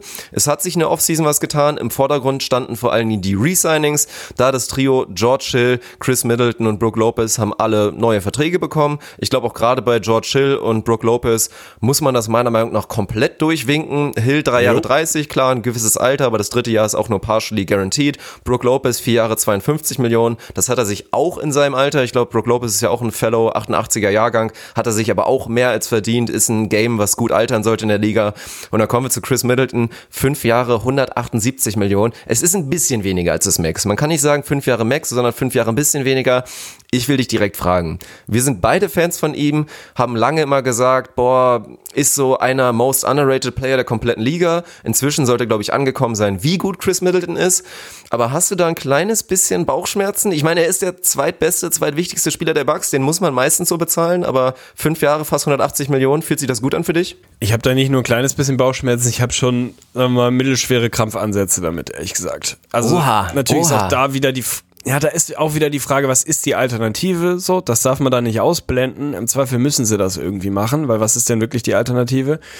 Aber ich finde das schon sportlich. Also ich bin riesen Fan von Chris Middleton, immer schon gewesen. Der ist jetzt, keine Ahnung, 27, 28 oder was, hat jetzt wirklich an der Seite von Jani gezeigt, dass das sehr, sehr gut funktioniert, dass der fit da ist, dass er da ein wichtiges Element mit seinen knapp 20 per per Game irgendwie sein kann, offensiv, defensiv, eine interessante Personalie ist ein guter Rebounder, ein guter Playmaker, so sekundärer Playmaker und so weiter und so fort, habe ich sportlich wenig zu kritisieren an Chris Middleton. Aber das ist schon, das ist wirklich ein legitimer Superstar-Vertrag. So, und das ist halt Chris Middleton bei mir nicht. So, das ist. Ich habe eher so, der ist für mich halt eine, sagen wir mal, eine, eine 2,5 Lösung. Eine 2, also so eine zu gut für eine dritte Option, für mich wahrscheinlich ein kleines bisschen zu schlecht für eine zweite Option. Und er wird jetzt bezahlt wie eine zweite Option, das ist auch in Ordnung. Also das, ich glaube, der Move, den, den kannst du nicht groß, kannst du nicht groß in Frage stellen, ob man den machen muss oder Peng. In einem Vakuum ist es mir eigentlich ein bisschen zu teuer. So, natürlich ist die Frage so, du hast Janis plus Middleton plus X, so, da, da bist du schon mal per se sehr, sehr, sehr gut. Aber, Alter, fünf Jahre, 178 oder was das sind, ey, mir, mir tut's schon ein bisschen weh. Also so, ich finde es schon, das ist schon eine sportliche Ansage, so, also gerade im Vergleich zu, zu anderen möglichen zweiten Optionen, da sehe ich ihn dann schon einfach noch einen Schritt weg. Also er ist für mich halt ein weiß ich nicht, ein Prime Deluxe Tobias Harris. So, und nicht unbedingt wirklich ein, ein legitimer. Wobei man eigentlich sagen müsste, Tobias Harris ist eher besser als Chris Middleton vielleicht sogar in dieser Rolle. Aber es ist halt, es ist schwierig. Für mich läuft es auch darauf hinaus, du musst es machen, es war alternativlos. Ich meine, er hat ja sogar einen, einen kleinen Discount gegeben, obwohl es eigentlich nicht wirklich nennenswert ist. Aber das ist halt das Ding, wofür ich die Liga aber gut, es ist halt, das Gehalt muss rausgegeben werden, so werden Leute wie er inzwischen bezahlt. Aber ich würde eigentlich immer noch gerne in einer Welt leben, in der Chris Middleton so einen vier Jahre 100 Millionen Vertrag annimmt und halt nicht Ja, eben ja. fünf Jahre 180. Aber das ist inzwischen so. Das große Problem wird sein, glaube ich, wie man den Vertrag bewertet. Die Bucks haben bewiesen, das ist zumindest rein für die Regular Season, wie gesagt, 60 Wins, brachial. Es reicht, ein System zu haben, in dem man nicht diesen klassischen zweiten Star, zweiten Superstar braucht. So gut ist Janis und so gut ist das Teamkonstrukt um Mike Budenholzer, was er da geschaffen hat. Die große Frage wird aber sein, brauchst du diesen zweiten wirklichen Star, zweiten wirklichen Scorer nicht vielleicht dann doch irgendwann in den Playoffs? Da ist die letzte Messe noch nicht gelesen, werden wir sehen, was Jani da vor allen Dingen da zeigt. Aber das könnte halt so ein bisschen das Problem sein, wie man im Nachhinein diesen Vertrag vielleicht als schwierig bewertet. Wobei du ja auch ganz ehrlich sagen musst, eben haben wir über Tobias Harris fünf Jahre 180 geredet, da hatten wir gar kein Problem Ja, mit. ja. Und der ist nur der drittbeste Spieler eigentlich in diesem Konstrukt. Oder vielleicht ist er aktuell sogar der zweitbeste, aber perspektivisch ist er so die, die Nummer drei eigentlich in der Rolle. Es ist halt, es ist echt schwierig heutzutage in der NBA, ist wirklich schwierig. Definitiv. Was rein die Bugs im, im Roster angeht, tut mir tatsächlich, also es ist nicht, man kann jetzt sagen, es ist nicht so wahnsinnig viel passiert irgendwie. Sie haben Aber der eigentlich Blogger-Dogger, relativ du bist ein. Riesenfan? Alter, der tut mir richtig weh. Der tut mir wirklich richtig giftig weh. Der Abgang von Malcolm Brockton. Ey, also ich glaube, dass man unterschätzt und in diesem Jahr auch sehen wird, welchen Wert Malcolm Brockton für dieses Team hatte. So, gerade an, am defensiven Ende natürlich mit seiner Länge, aber auch am offensiven Ende. Ich bin kein Fan von Eric Bledsoe. Es tut mir wirklich leid äh, an, an die geheimen. Wer ist heutzutage äh, noch ein Fan von Eric. Bledsoe, wäre meine Rückfrage. Miguel, Miguel auf jeden Fall aus seiner Facebook-Gruppe. Ansonsten wahrscheinlich nur noch Eric Bledsoe. Also es sind wahrscheinlich die einzigen zwei Fans, die der Mann noch hat. Es ist mir ein bisschen dünn. Also so, du brauchst natürlich, brauchst du mit diesem Lineup nicht zwingend jetzt irgendwie den, den episch guten, guten Point Guard. So, wenn du halt einen Janis und einen Chris Middleton da hast, dann ist das irgendwie auch in Ordnung so.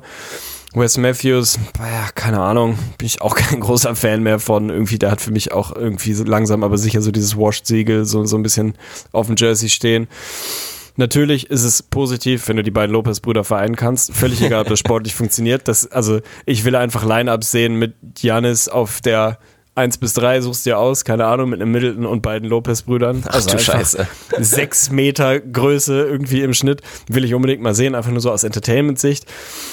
Aber es ist, also, ich mache mir auf den Guard-Position mache ich mir echt ein paar Sorgen. So, da glaube ich, dass Malcolm Brockton als, wie auch immer man ihn Combo Guard, 3D, scheißegal, aber einfach als jemand, der grundsolide bis überdurchschnittlich in fast jedem Element des Spiels ist.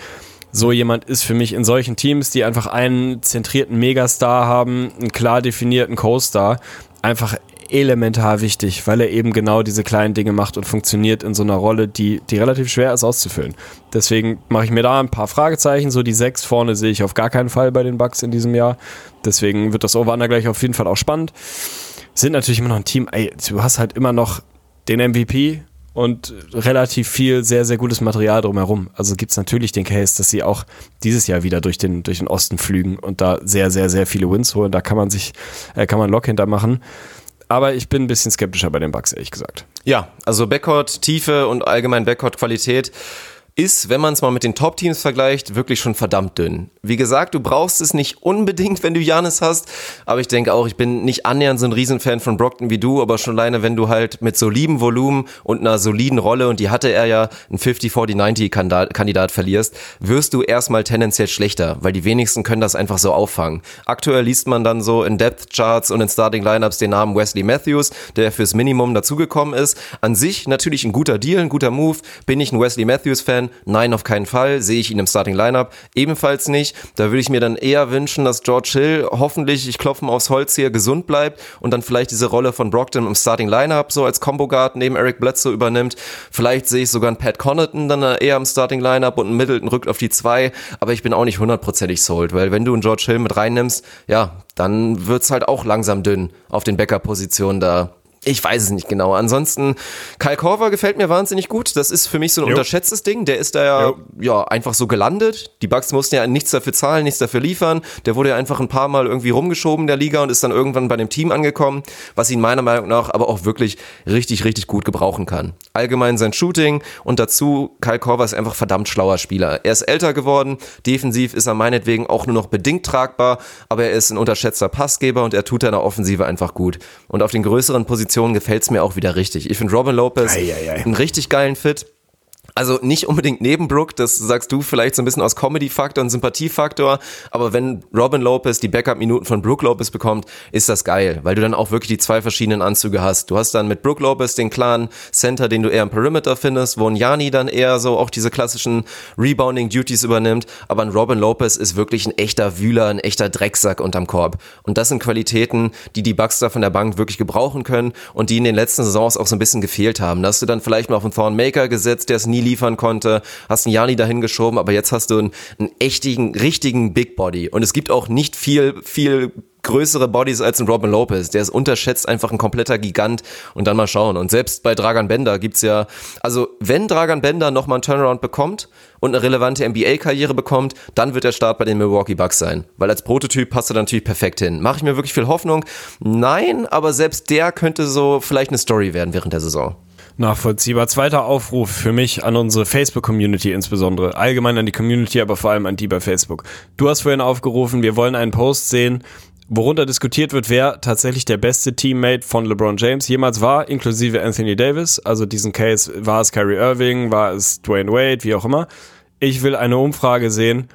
Brooke gegen Robin, wer ist der geilere Lopez? Und ich will damit nicht wissen, wer ist der sportlich Stand heute bessere Basketballer. Da muss man wahrscheinlich leider aus meiner Sicht mit Brooke gehen. Ich bin ein Riesenfan von Robin Lopez, werde es immer bleiben und für mich ist Robin greater Brooke all day. Aber da will ich eine Umfrage sehen. Ich will einfach mhm. sehen, dass wir gemeinsam herausfinden, wer ist der geilere, der littere, so muss die Umfrage heißen. Wer ist der littere Lopez-Bruder? Ja, jetzt hast du natürlich schon ein bisschen beeinflusst. Das hatten wir bei Twitch, haben wir es tatsächlich durchgezogen. Hast du vielleicht sogar Habt auch gesehen. Ihr? Da war ich schon weg. ich glaube, ach, nee, haben wir tatsächlich durchgezogen. Aber ich glaube, ich glaube, die, das Ergebnis war nicht 100% reliable, weil es mit Sicherheit ein paar Holzköpfe gab, die es nicht richtig verstanden haben und vielleicht dann doch eher dachten, es ist der Bessere einfach gemeint und nicht der Sympathischere. Die Umfrage hieß, wer ist der Sympathischere? Da ist das Ding tatsächlich 51 zu 49 an Brooke Lopez ei, gegangen. Ei, ei. Ich würde aber relativ auch selbstbewusst sagen, man muss da schon eigentlich einen Robin Lopez noch mal ein bisschen geiler sehen. Und sportlich finde ich es eigentlich auch gut, dass du da ein bisschen überlegt hast, weil Robin Lopez aufgrund der Rolle und aufgrund dieser Verschimmelung bei den Chicago Bulls wissen, glaube ich, inzwischen noch die wenigsten, dass das einfach ein guter Center ist. Das ja. ist ein überdurchschnittlicher Center, der jedem Team gut tut. Deswegen war ich ja auch absolut schockiert, dass ihn sich da zur Trade Deadline niemand gesichert hat von den Bulls. Aber scheinbar gab es keine gut genug Angebote, sonst wäre es ja einfach nur rattendämlich gewesen von den Bulls, ihn zu behalten. Ja, jetzt ist er bei den Bucks und da werden sie viel Freude dann haben. Aber ich bin bei dir und solange du nichts anderes hast, können wir, glaube ich, langsam aufs Over-Under gehen, dass ich da wahrscheinlich das Under nehmen werde. Ich nehme tatsächlich auch das Under, gebe dir noch mit auf den Weg, dass es bei 57,5 liegt. Und für mich ist oh, das verhältnismäßig klar. Es ist die richtige Range. Für mich ist das ein absolut korrektes Over-Under. Also ich finde, genau da gehört es hin. So. Ich gehe knapp Under, allein weil ich muss, mittlerweile mal wieder und weil ich sie eher in so einer 55, 56 Range sehe, als wirklich nochmal an den 60 zu kratzen. Ich sehe auch nicht, dass sie wirklich nochmal diesen, diesen richtigen Grund haben. Ich glaube, die sind jetzt angekommen als Top-Team.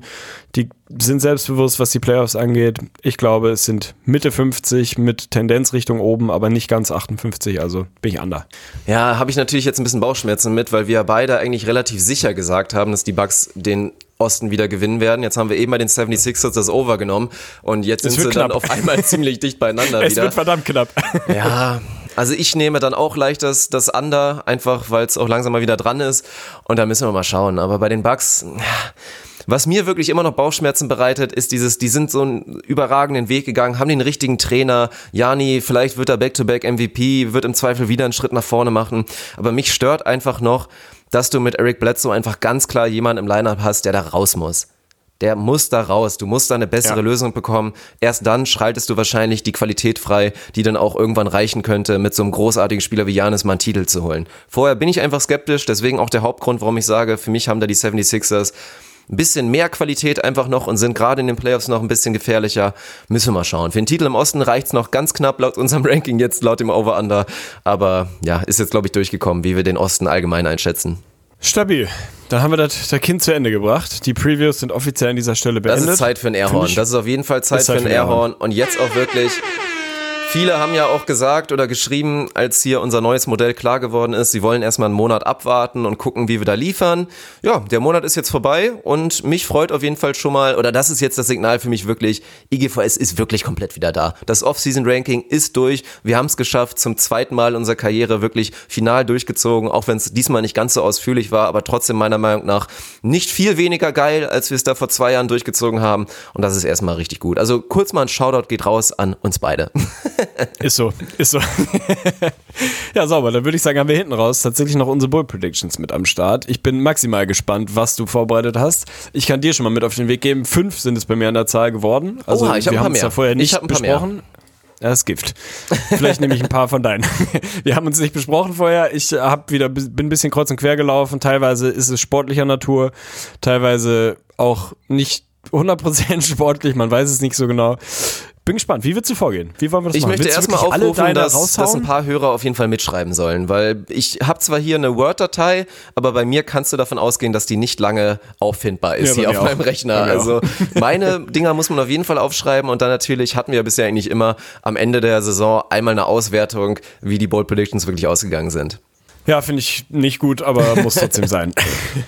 Wie, viel, wie viele hast du denn für mich vorbereitet? Meine Ich habe ja zwölf, elfeinhalb. Also ich kann Ach, direkt mal mit meiner Scheiße. ersten starten, die ich gerne Ja, rausgehauen dann machst hätte. du jetzt immer zwei und ich eine. Dann Ja, kommt das ungefähr Dann hin. machen wir das so. Dann kommen wir jetzt mal mit meiner halben. Ich würde sie immer noch halb so stehen lassen, aber natürlich aufgrund der aktuellsten News und die, die jetzt da die Preseason auch so ein bisschen geprägt haben, ändert das ein kleines bisschen die Voraussetzungen. Wenn du mir erzählt hättest, Zion Williamson hätte sich jetzt nicht verletzt und würde einen großen Teil der ersten Wochen vielleicht sogar verpassen. Ich weiß nicht, ob es zwei sind, ob es drei sind, ob es vier sind. Wenn es so vier sind, vielleicht sogar fünf, dann macht das meine Bold Prediction vielleicht schon ein bisschen kaputt, weil der Start an die Saison ja deutlich weniger smooth sein wird, als es bisher die Anzeichen da wirklich dargestellt haben.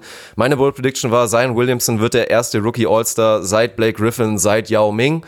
Und nach dieser Preseason sagen vielleicht viele, boah, das ist ja gar nicht so bold, aber wie gesagt, diese Statistiken, Blake Griffin war, was war es, 2011, der letzte, Yao Ming war 2003 und viel mehr gab halt auch einfach nicht. Und gerade im Westen All-Star werden als Rookie, das wäre eine Ansage, aber hätte Verletzung ausgerechnet für mich ein Szenario sein können. Ich lasse es trotzdem stehen. Zion Williamson wird trotzdem All-Star in seiner ersten Rookie-Saison.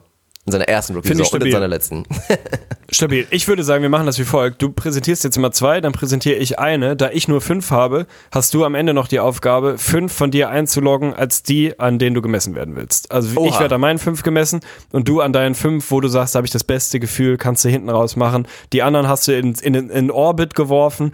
Aber da kann dir keiner für an den Sack pinkeln nachher. Von daher fünf Stück für dir, für dich, fünf Stück für mich, aber jetzt darfst du erstmal deine zweite Ja, raushauen. meine zweite, und das ist eine Back-to-Back-Bowl-Prediction, die habe ich in der letzten Saison scheinbar schon durchgezogen. Da ist es noch nicht eingetreten, aber es wurde ja schon gefeiert von der Community. Steven Adams hat seinen ersten Dreier getroffen. In der Preseason und seine Qualitäten, dass er diesen Touch besitzt, um Dreier zu werfen, das wusste ich natürlich schon lange.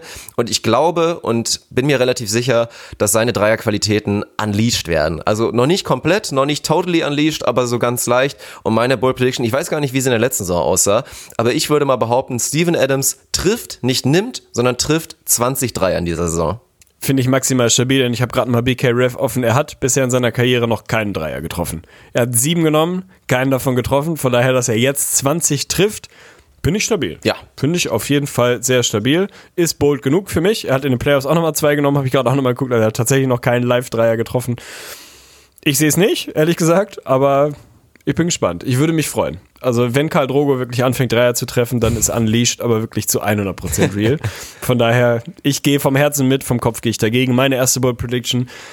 Die Chicago Bulls, wie könnte es anders sein, sind natürlich das Thema dieser Prediction. Die Chicago Bulls werden nicht nur das Überraschungsteam der Saison oder eines der Überraschungsteams der Saison, sondern die Bulls werden in die Playoffs einziehen. Und sie werden nicht nur in die Playoffs einziehen, sondern sie werden die erste Playoff-Runde denkbar knapp in sieben Spielen verlieren.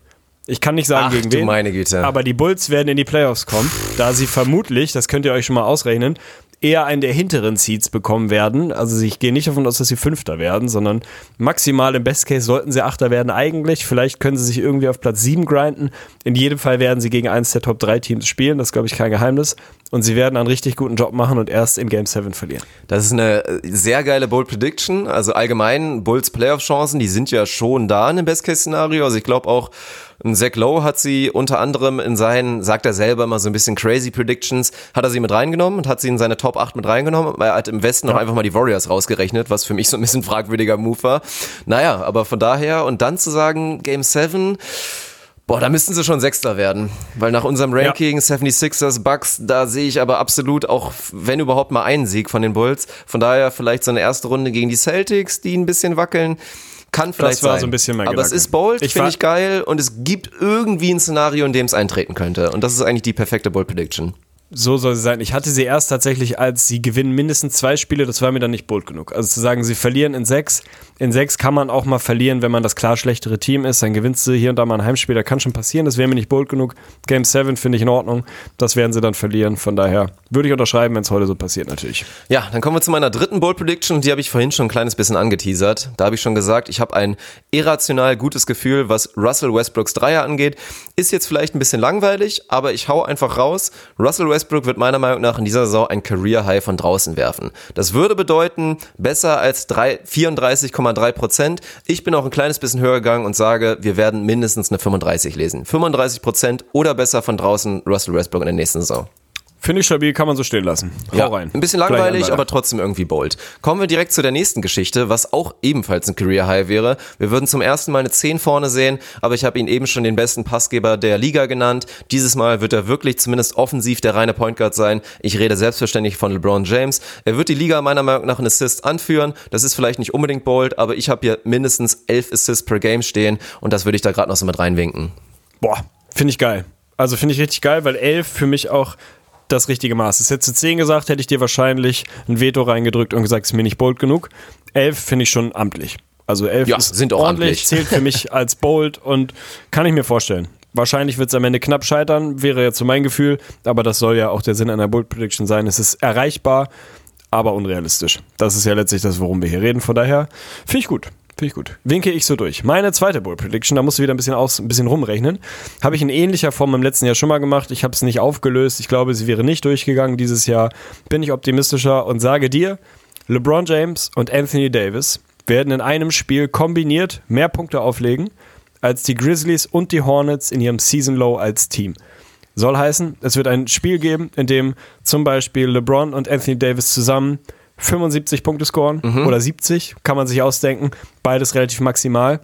Und sie werden damit zu zweit in einem Team, in, in einem Spiel mehr Punkte auflegen als ein komplettes Team. Und ich sage dir, es werden Memphis und Charlotte sein, die in ihrem Season Low weniger scoren. Das klingt jetzt vielleicht gar nicht so super bold. Da bin ich aber auch wenn man mal so ein dabei, bisschen dass das nicht so reinguckt, bold ist. Also ich, ich wenn man mal ein bisschen reinguckt, ja, es ich google auch ein bisschen relativ relativ selten, dass Teams wirklich unter 70 Punkte in ihrem Season Low scoren. Es gab es in den letzten Jahren ein paar Mal, aber der Trend, wie sich die Liga entwickelt, haben wir alle gesehen. Höhere Pace, höhere Scoring, Points per Game gehen hoch.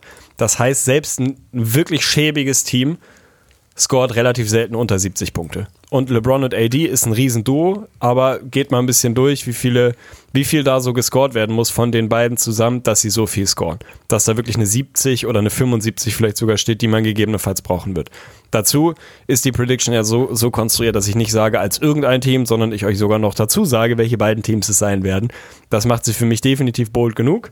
Wenn du sie flaggen willst, dann überzeug mich, aber tatsächlich ist das für mich schon ganz schön sportlich, dass sie da zu zweit mehr scoren. Was bedeutet das denn, wenn es jetzt andere Teams sind, die da drunter liegen? Ist es dann auch dann automatisch ist die Prediction falsch? verloren. Oha. Dann ist die Prediction ja gut, dann, dann muss man es auf jeden Fall durchwinken, weil dann müsste so viel zusammenfallen.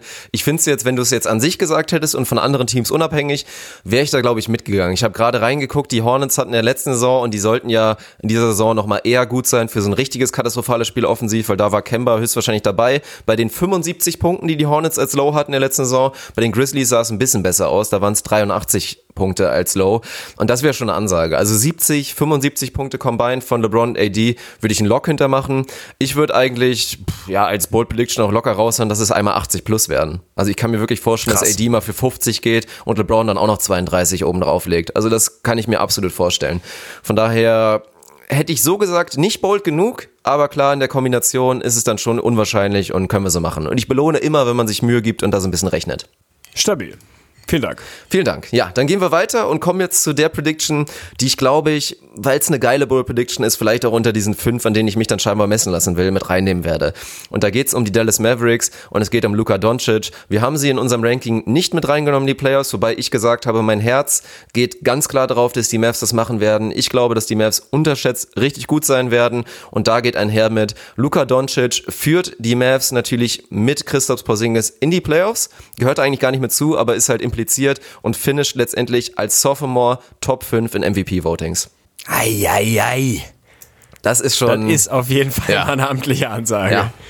Ja, finde ich, finde ich maximal. Kann natürlich sein und ich finde die Prediction insofern clever, dass, sagen wir mal, wenn die Mavs sportlich erfolgreich sind und das heißt für mich, sie ziehen in die Playoffs ein oder sind da zumindest sehr, sehr dicht dabei, dass Doncic einfach alles mitbringt, was du brauchst, um auch MVP-Votes, um auch irrationale MVP-Votes zu bekommen, weil er nun mal jemand ist, der einfach ein absoluter Liebling ist und das gehört narrativ, Storyline-seitig natürlich alles dazu. Das ist vermutlich, selbst wenn die Mavs Siebter werden, mehr als fünf bessere Spieler in der Liga beziehungsweise bessere Saisons geben wird als die von Luka Doncic, ist glaube ich auch relativ klar. Aber dass da vieles zusammenkommen kann, was wirklich so, eine, so ein Momentum ergeben kann, dass er da tatsächlich mit reinrutscht in die Konversation, finde ich gegeben, kann ich mir vorstellen. Von daher nehme ich mit. Ist eine gute Prediction. Ja, und jetzt kommen wir zu meiner nächsten Prediction, die du, glaube ich, auch sehr gut finden wirst, weil es geht tatsächlich um deine Chicago Bulls und um einen Mann. Uh, la, la. Eieiei, für den habe ich schon wirklich ordentlich negativ Werbung gemacht. Zach Levine. Es geht um Zach Levine, natürlich auch vollkommen richtig, aber jetzt haue ich was raus, was bold ist. Ja, die Anzeichen sind so ein bisschen da, weil das sieht schon alles sehr effortless und alles sehr gut aus, wie Zach Levine da gerade scoret. ja. Er wird natürlich auch der Scorer der Chicago Bulls sein. Ich wollte erst eine, eine Bold Prediction machen, bloß die geht einfach komplett gegen mein Ratio, weil meiner Meinung nach wird Stephen Curry der Scoring Champion sein, aber es ist eine schöne Kombi-Wette quasi. Also für alle Wettfreaks unter euch eine schöne Kombi-Wette baller ich raus. Zach Levine wird, Achtung, Zweiter hinter Stephen Curry im Points per Game Ranking, also im Scoring-Titel wird Zach Levine Alter. Zweiter und Curry überbietet dazu auch noch Hardens 36,1 aus der letzten Saison. Okay, das ist, ist maximal bold genug, weil ich hätte dir wahrscheinlich jeweils das Einzeln als bold durchgehen lassen. In der Kombination ist es komplett bold, von daher geil. Wäre für mich natürlich ein inneres Blumenpflücken. Also über beides würde Ja. ich mich massiv freuen. Also das würde bedeuten, würde. ich würde es dann so beziffern, 27,5, eher vielleicht sogar 28 von Zach Levine in der nächsten Saison. Ja, müssten schon sein. Also du musst ja schon an den 30 knabbern, um da wirklich Ja, gibt ja auch noch in einen zu AD und so weiter, ja. Also Ja, vielleicht ja, sogar eher ja. Tendenz Richtung 29, ja. Finde ich geil. Finde ich geil. Meine dritte Bull Prediction in diesem Bunde ist natürlich auch wieder an die Bulls angehängt. Ist nicht super spannend, aber bold genug meiner Meinung nach und ist ein bisschen auf Wunschdenken und ich äh, hoffe, du winkst sie mir durch. Otto Porter Jr. wird ein 5x4 produzieren. Er wird kein 5x5 produzieren, was das heißt für die, äh, für die sich Fragenden unter euch. Fünf Punkte, fünf Rebounds, fünf Assists, fünf Steals, fünf Blocks.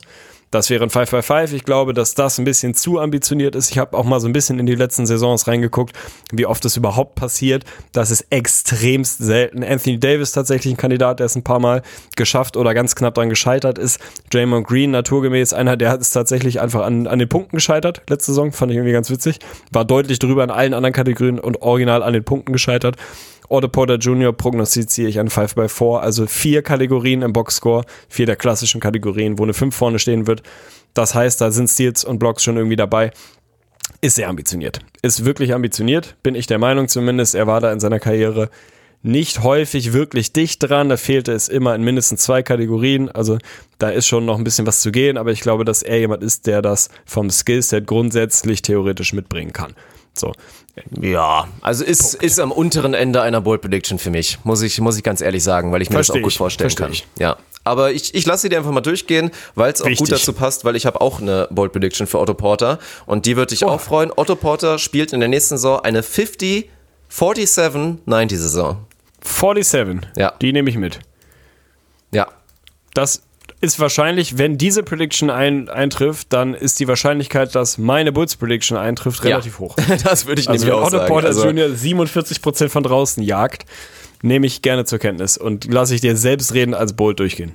Ja, muss man ja, wenn man nochmal reinguckt, sagen, dass Otto Porter schockierenderweise da schon gar nicht so weit von entfernt war bisher in seiner Saison. Also, ich meine, in den wenigen Spielen für die Bulls in der letzten Saison waren es schon in 15 Spielen An die 48, 50, ey. 48 Ja. und dann einfach über 90 von der Linie. Und natürlich habe ich mich davon schon ein kleines bisschen inspirieren lassen. 50 aus dem Feld hat er schon an zwei Saisons geschafft. Über 40 von draußen ist eh gebucht bei ihm.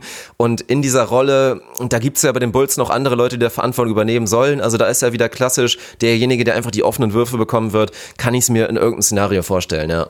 Finde ich geil. Alright, wir kommen zu meiner nächsten. Nee, du musst noch eine. Ich glaube, ich ne? muss noch eine raushauen. du musst noch eine nachlegen. Stimmt. Und dann sind wir bei einer, ich gehe einfach hier meine Liste durch. Ich wollte gerade thematisch gucken, aber ich bleibe in meiner Liste und ich habe es, glaube ich, auch schon dreimal benutzt, diese Prediction. Meine Bull Prediction an der Stelle ist ja auch, dass nach Platz drei und diesen Conference Finance in der letzten Saison die Blazers die Playoffs verpassen werden. Ich, das ist aber nicht Teil meiner Bold Prediction, könnte aber halt so ein bisschen eine Storyline natürlich da, dahingehend auch sein.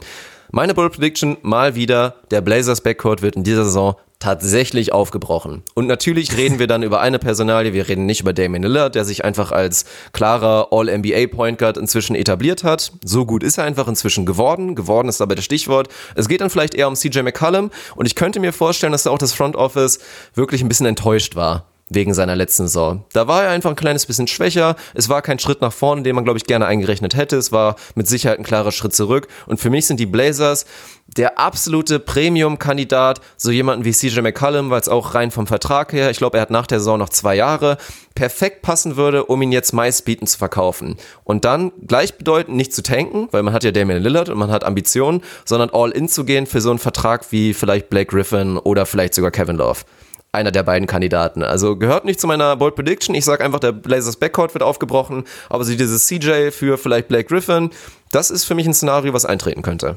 Gefällt mir und ich finde, das ist so eine der Predictions, die musst du jetzt einfach die nächsten Jahre so lange in jedem Bis Jahr wieder rausfinden, bis sie dann irgendwann Oder endlich retired. einfach passieren wird. ja. ja, nehme ich einfach mal so hin. Meine vorletzte Bold Prediction lautet, James Harden wird in der nächsten Saison 30 Dreier in einem Spiel nehmen und Sir Arne Tegen wird sich währenddessen übergeben. Vielleicht um das einzuordnen, das Career High von James Harden, Three-Point Attempts per Game liegt bei 23 aktuell. Ich glaube, dass er da nochmal ein bisschen drauflegen wird und tatsächlich 30 Dreier in einem Spiel nehmen wird. Der All-Time-Record, den es bisher gibt, liegt bei 24, den hält Clay Thompson gerade. Ob das jetzt ein positiver Record ist oder, oder nicht, äh, sei mal dahingestellt. Aber ich glaube, dass es da die Evolution des Three-Pointers, zumindest gerade bei den Rockets und bei James Harden, noch nicht am Ende der Fahnenstange angekommen sein wird. Ich brauche wahrscheinlich sowas wie Quintuple Overtime, damit es funktionieren kann. Ansonsten wird es sehr, sehr eng mit den 30 Dreiern. Aber ich glaube, dass es dieses Spiel geben wird. Vielleicht eins, wo er wirklich auf Rekordjagd ist, dass er 15, 16, Ich wollte gerade 17 sagen, treffen würde dann auch gleich bedeuten heißen, er schlägt den Rekord, den Clay Thompson ja Stephen Curry weggenommen hat mit 14 Dreiern in einem Spiel gegen deine Bulls war es, glaube Ist- ich. Das ist, Das das, ist natürlich das Fall sein, Szenario, oder? dass er bis kurz vor Ende irgendwo dicht dran ist, vielleicht noch zwei treffen muss und deshalb nochmal 7, 8 in zwei Minuten hochjackt und einfach guckt, was passiert. Mhm. 30 Dreier und parallel werde ich mich übergeben. Der zweite Punkt ist gegeben, also da müsst ihr euch keine Sorgen machen. Wenn die 30 Dreier genommen werden, dann wird das auch passieren und wenn ich da sagen wir mal, externe Hilfe schaffe und, mir, und dafür sorge, ob es dann wirklich 30 Aber da musst du auch, ist da schon musst du nachliefern. Wenn du das Gefühl hast, irgendwie Harden hat nach einer Hälfte schon acht getroffen und du hast das Gefühl, boah, heute geht er drauf, dann musst du das mit einer Insta-Story verfolgen und dann Dann- brichst du da dann wirklich irgendwo einen Eimer, ja. Das, das musst du durchziehen. Ja, stabil, ist gebongt. Sehr schön. Dann kommen wir zu meinen zwei nächsten und es geht nochmal um Steven Adams. Also zwei Bold Predictions für Steven Adams. Ich finde einfach, weil ich so ein riesen Fan bin, bin ich euch schuldig, seine Statline zu prognostizieren. Und dabei gehe ich rein auf Punkte und auf Rebounds. Punkte wird er einen Schritt nach vorne machen. Da habe ich ihn auf 16 eintaxiert. Aber es sind natürlich die Rebounds, die sehr, sehr interessant sind. Aber es wird die erste Saison sein in der nächsten, in der keiner mehr sagen kann, Steven Adams ist unterschätzt, weil er der neue und zwar der reale, der echte, der gute Andre Drummond sein wird in der nächsten Saison. Wir werden 2020 Games von ihm sehen. Ohne Westbrook wird er jetzt ausnahmsweise auch mal defensiv Rebounds holen und nicht mehr offensiv Rebounds als defensiv Rebounds, was er in den letzten Saisons immer mal wieder gerne gemacht hat. 16 und 14 im Average von Steven Adams kann ich mir vorstellen. 16 und 14 im Average. I like. Also mindestens, Ja. ja, mindestens. Ja, gefällt mir gut. Dass gerade die Rebound-Numbers extrem hochgehen sollten. Auf in mindestens 12 Abwesenheit ist, von- glaube ich, ein Lock. Er Ja. war ja schon so fast an der 10, ohne quasi defensiv zu rebounden. Also ja, Ja. aber 14 wäre dann schon eine gute Grenze. Und wenn du 16 und 14 averaged, dann wird Steven Adams halt auch irgendwie so einen kleinen All-Star-Case haben, zumindest. So, einen- so einen klitzekleinen. Bin ich mal gespannt. Def definitiv Career High Offensive Rebounds per Game. Übrigens satte 12 bei Steven Adams. Ja, es ist, schon es eine ist einfach geisteskrank. Ansage. Ja. Und dann kommen wir zu meiner nächsten Bold Prediction, die ich hier noch raushauen muss. Und das, ja, ist eine Herzensangelegenheit, weil ich gegen die Pacers gerne tippe. Die Pacers sind so ein bisschen die Blazers aus dem Osten und meine Bold Prediction, die Pacers holen sich nicht Homecourt oder so, nein, sie verpassen die Playoffs. Eieiei. Weil deine Bulls reinrutschen. Ne- nehm ich so hin. Bulls rutschen rein, Pacers raus. Ich wollte gerade sagen, passt wieder hervorragend Ja. zusammen. Finde ich gut. Wir kommen zu meiner letzten Bold Prediction. Du musst ein bisschen aufpassen. Du musst ein Oha, bisschen rechnen und okay, im Kopf mitdenken. Auf jeden Fall. Ist nicht so super kompliziert, aber du musst ein bisschen wach sein. Letzte Bold Prediction, Sir Arne Tegen. Jimmy Butler, wer könnte es sein? Das grüne Highlight hinten raus. Jimmy Butler wird mehr Total Three-Point-Makes haben in der nächsten Saison, als ein großes Oettinger Light Kalorien hat. Ein großes Ötti Light Hat hat 130 138 oder so? Kalorien. 130, 130 okay. Kalorien. Stabil dicht dran auf jeden Fall. Also Ah, Chapeau mich erstmal an der Stelle. 130 Kalorien hat ein gro großes Ötti Light. Jimmy Butler muss dementsprechend mehr als 130 Dreier treffen in der nächsten Saison. Als Referenz, sein Career High, was Makes in einer Saison angeht, liegt bei 91. Das war 2016, 2017. Sein normaler Schnitt in der Regel in den letzten 5, 6 Jahren ist zwischen 60 und 70. Also er muss es im Prinzip verdoppeln. Das heißt, da muss schon ein Riesenschritt nach vorne kommen und für die, die nicht so schnell im Kopf rechnen können, ich habe das mal ein bisschen auch mit, mit ein paar Thesen, ein paar mathematischen Formeln hinterlegt, was passieren muss, wie realistisch das sein kann. Meine These, er macht circa 70 Spiele, das müssten schon sein. Er muss fünf Three-Point-Attempts per Game nehmen, was sehr, sehr viel wäre für Jimmy, aber ich hoffe und glaube, dass es bei den Heat in seiner neuen Rolle realistisch sein kann. Davon muss er 37% treffen, was auch eher am oberen Ende seines, seines Qualitätsspektrums wäre. Dann geht diese Rechnung auf, dann knackt er tatsächlich die großen Kalorien von einem Ötti Light. Also 70 Spiele, 5 Dreier hochjacken, gut treffen, dann wird er mehr Makes haben, als ein Ötti Light Kalorien hat. Oettinger Light. Für den figurbewussten Alkoholiker. Das ist, könnte, glaube ich, die neue Werbung sein. Müssen wir mal gucken. Ja, winke ich dir natürlich zu 100% durch, weil ich mit Yes. keiner Faser meines Körpers dran glaube, dass diese Bold Prediction Ich eintreten wird. Ja, wirklich mit keiner. auch nicht. Also für mich gibt es wirklich eine nullprozentige Chance, dass diese, dass diese Bold Prediction klappt. Ja, für mich ungefähr eins. Gut. Also, aber das reicht mir. Immerhin. Dann habe ich noch, ich glaube, ich habe mich verzählt. Ich habe noch drei Bold Predictions. War das schon deine letzte? Oha. Das war meine Ah, letzte. nee, nee, nee, ich habe ja Otto Porter schon rausgehauen. Ich habe nur noch zwei, doch alles richtig. Wir bleiben bei den, bei den Thunder tatsächlich. Und das habe ich ja auch schon in unserem Preview immer mal wieder durchklingen lassen. Wie sehr ich eigentlich ein Fan bin von diesem theoretischen Kader, nenne ich ihn ja eigentlich mal. Weil sollten die Ja. Thunder all in gehen und Shea Gilgis Alexander macht in der Preseason, klar es ist Preseason, Alter. aber macht einen brutalen Eindruck, also ist auf jeden Fall ein Prime-Kandidat für einer der Sophomores, der so den größten Schritt wahrscheinlich machen wird und der dann so neben einem Chris Paul mit noch so einem Gallinari, mit so einem Steven Adams und was da ja sonst noch alles keucht und fleucht bei den Thunder. Ja, Bold Prediction, Chris Paul, ist ja eigentlich auch eine interessante Personalie, weil die letzten zwei Saisons stempelt man so ganz klar als, ja, der Mann ist aus seiner Prime raus und er fadet da immer weiter raus.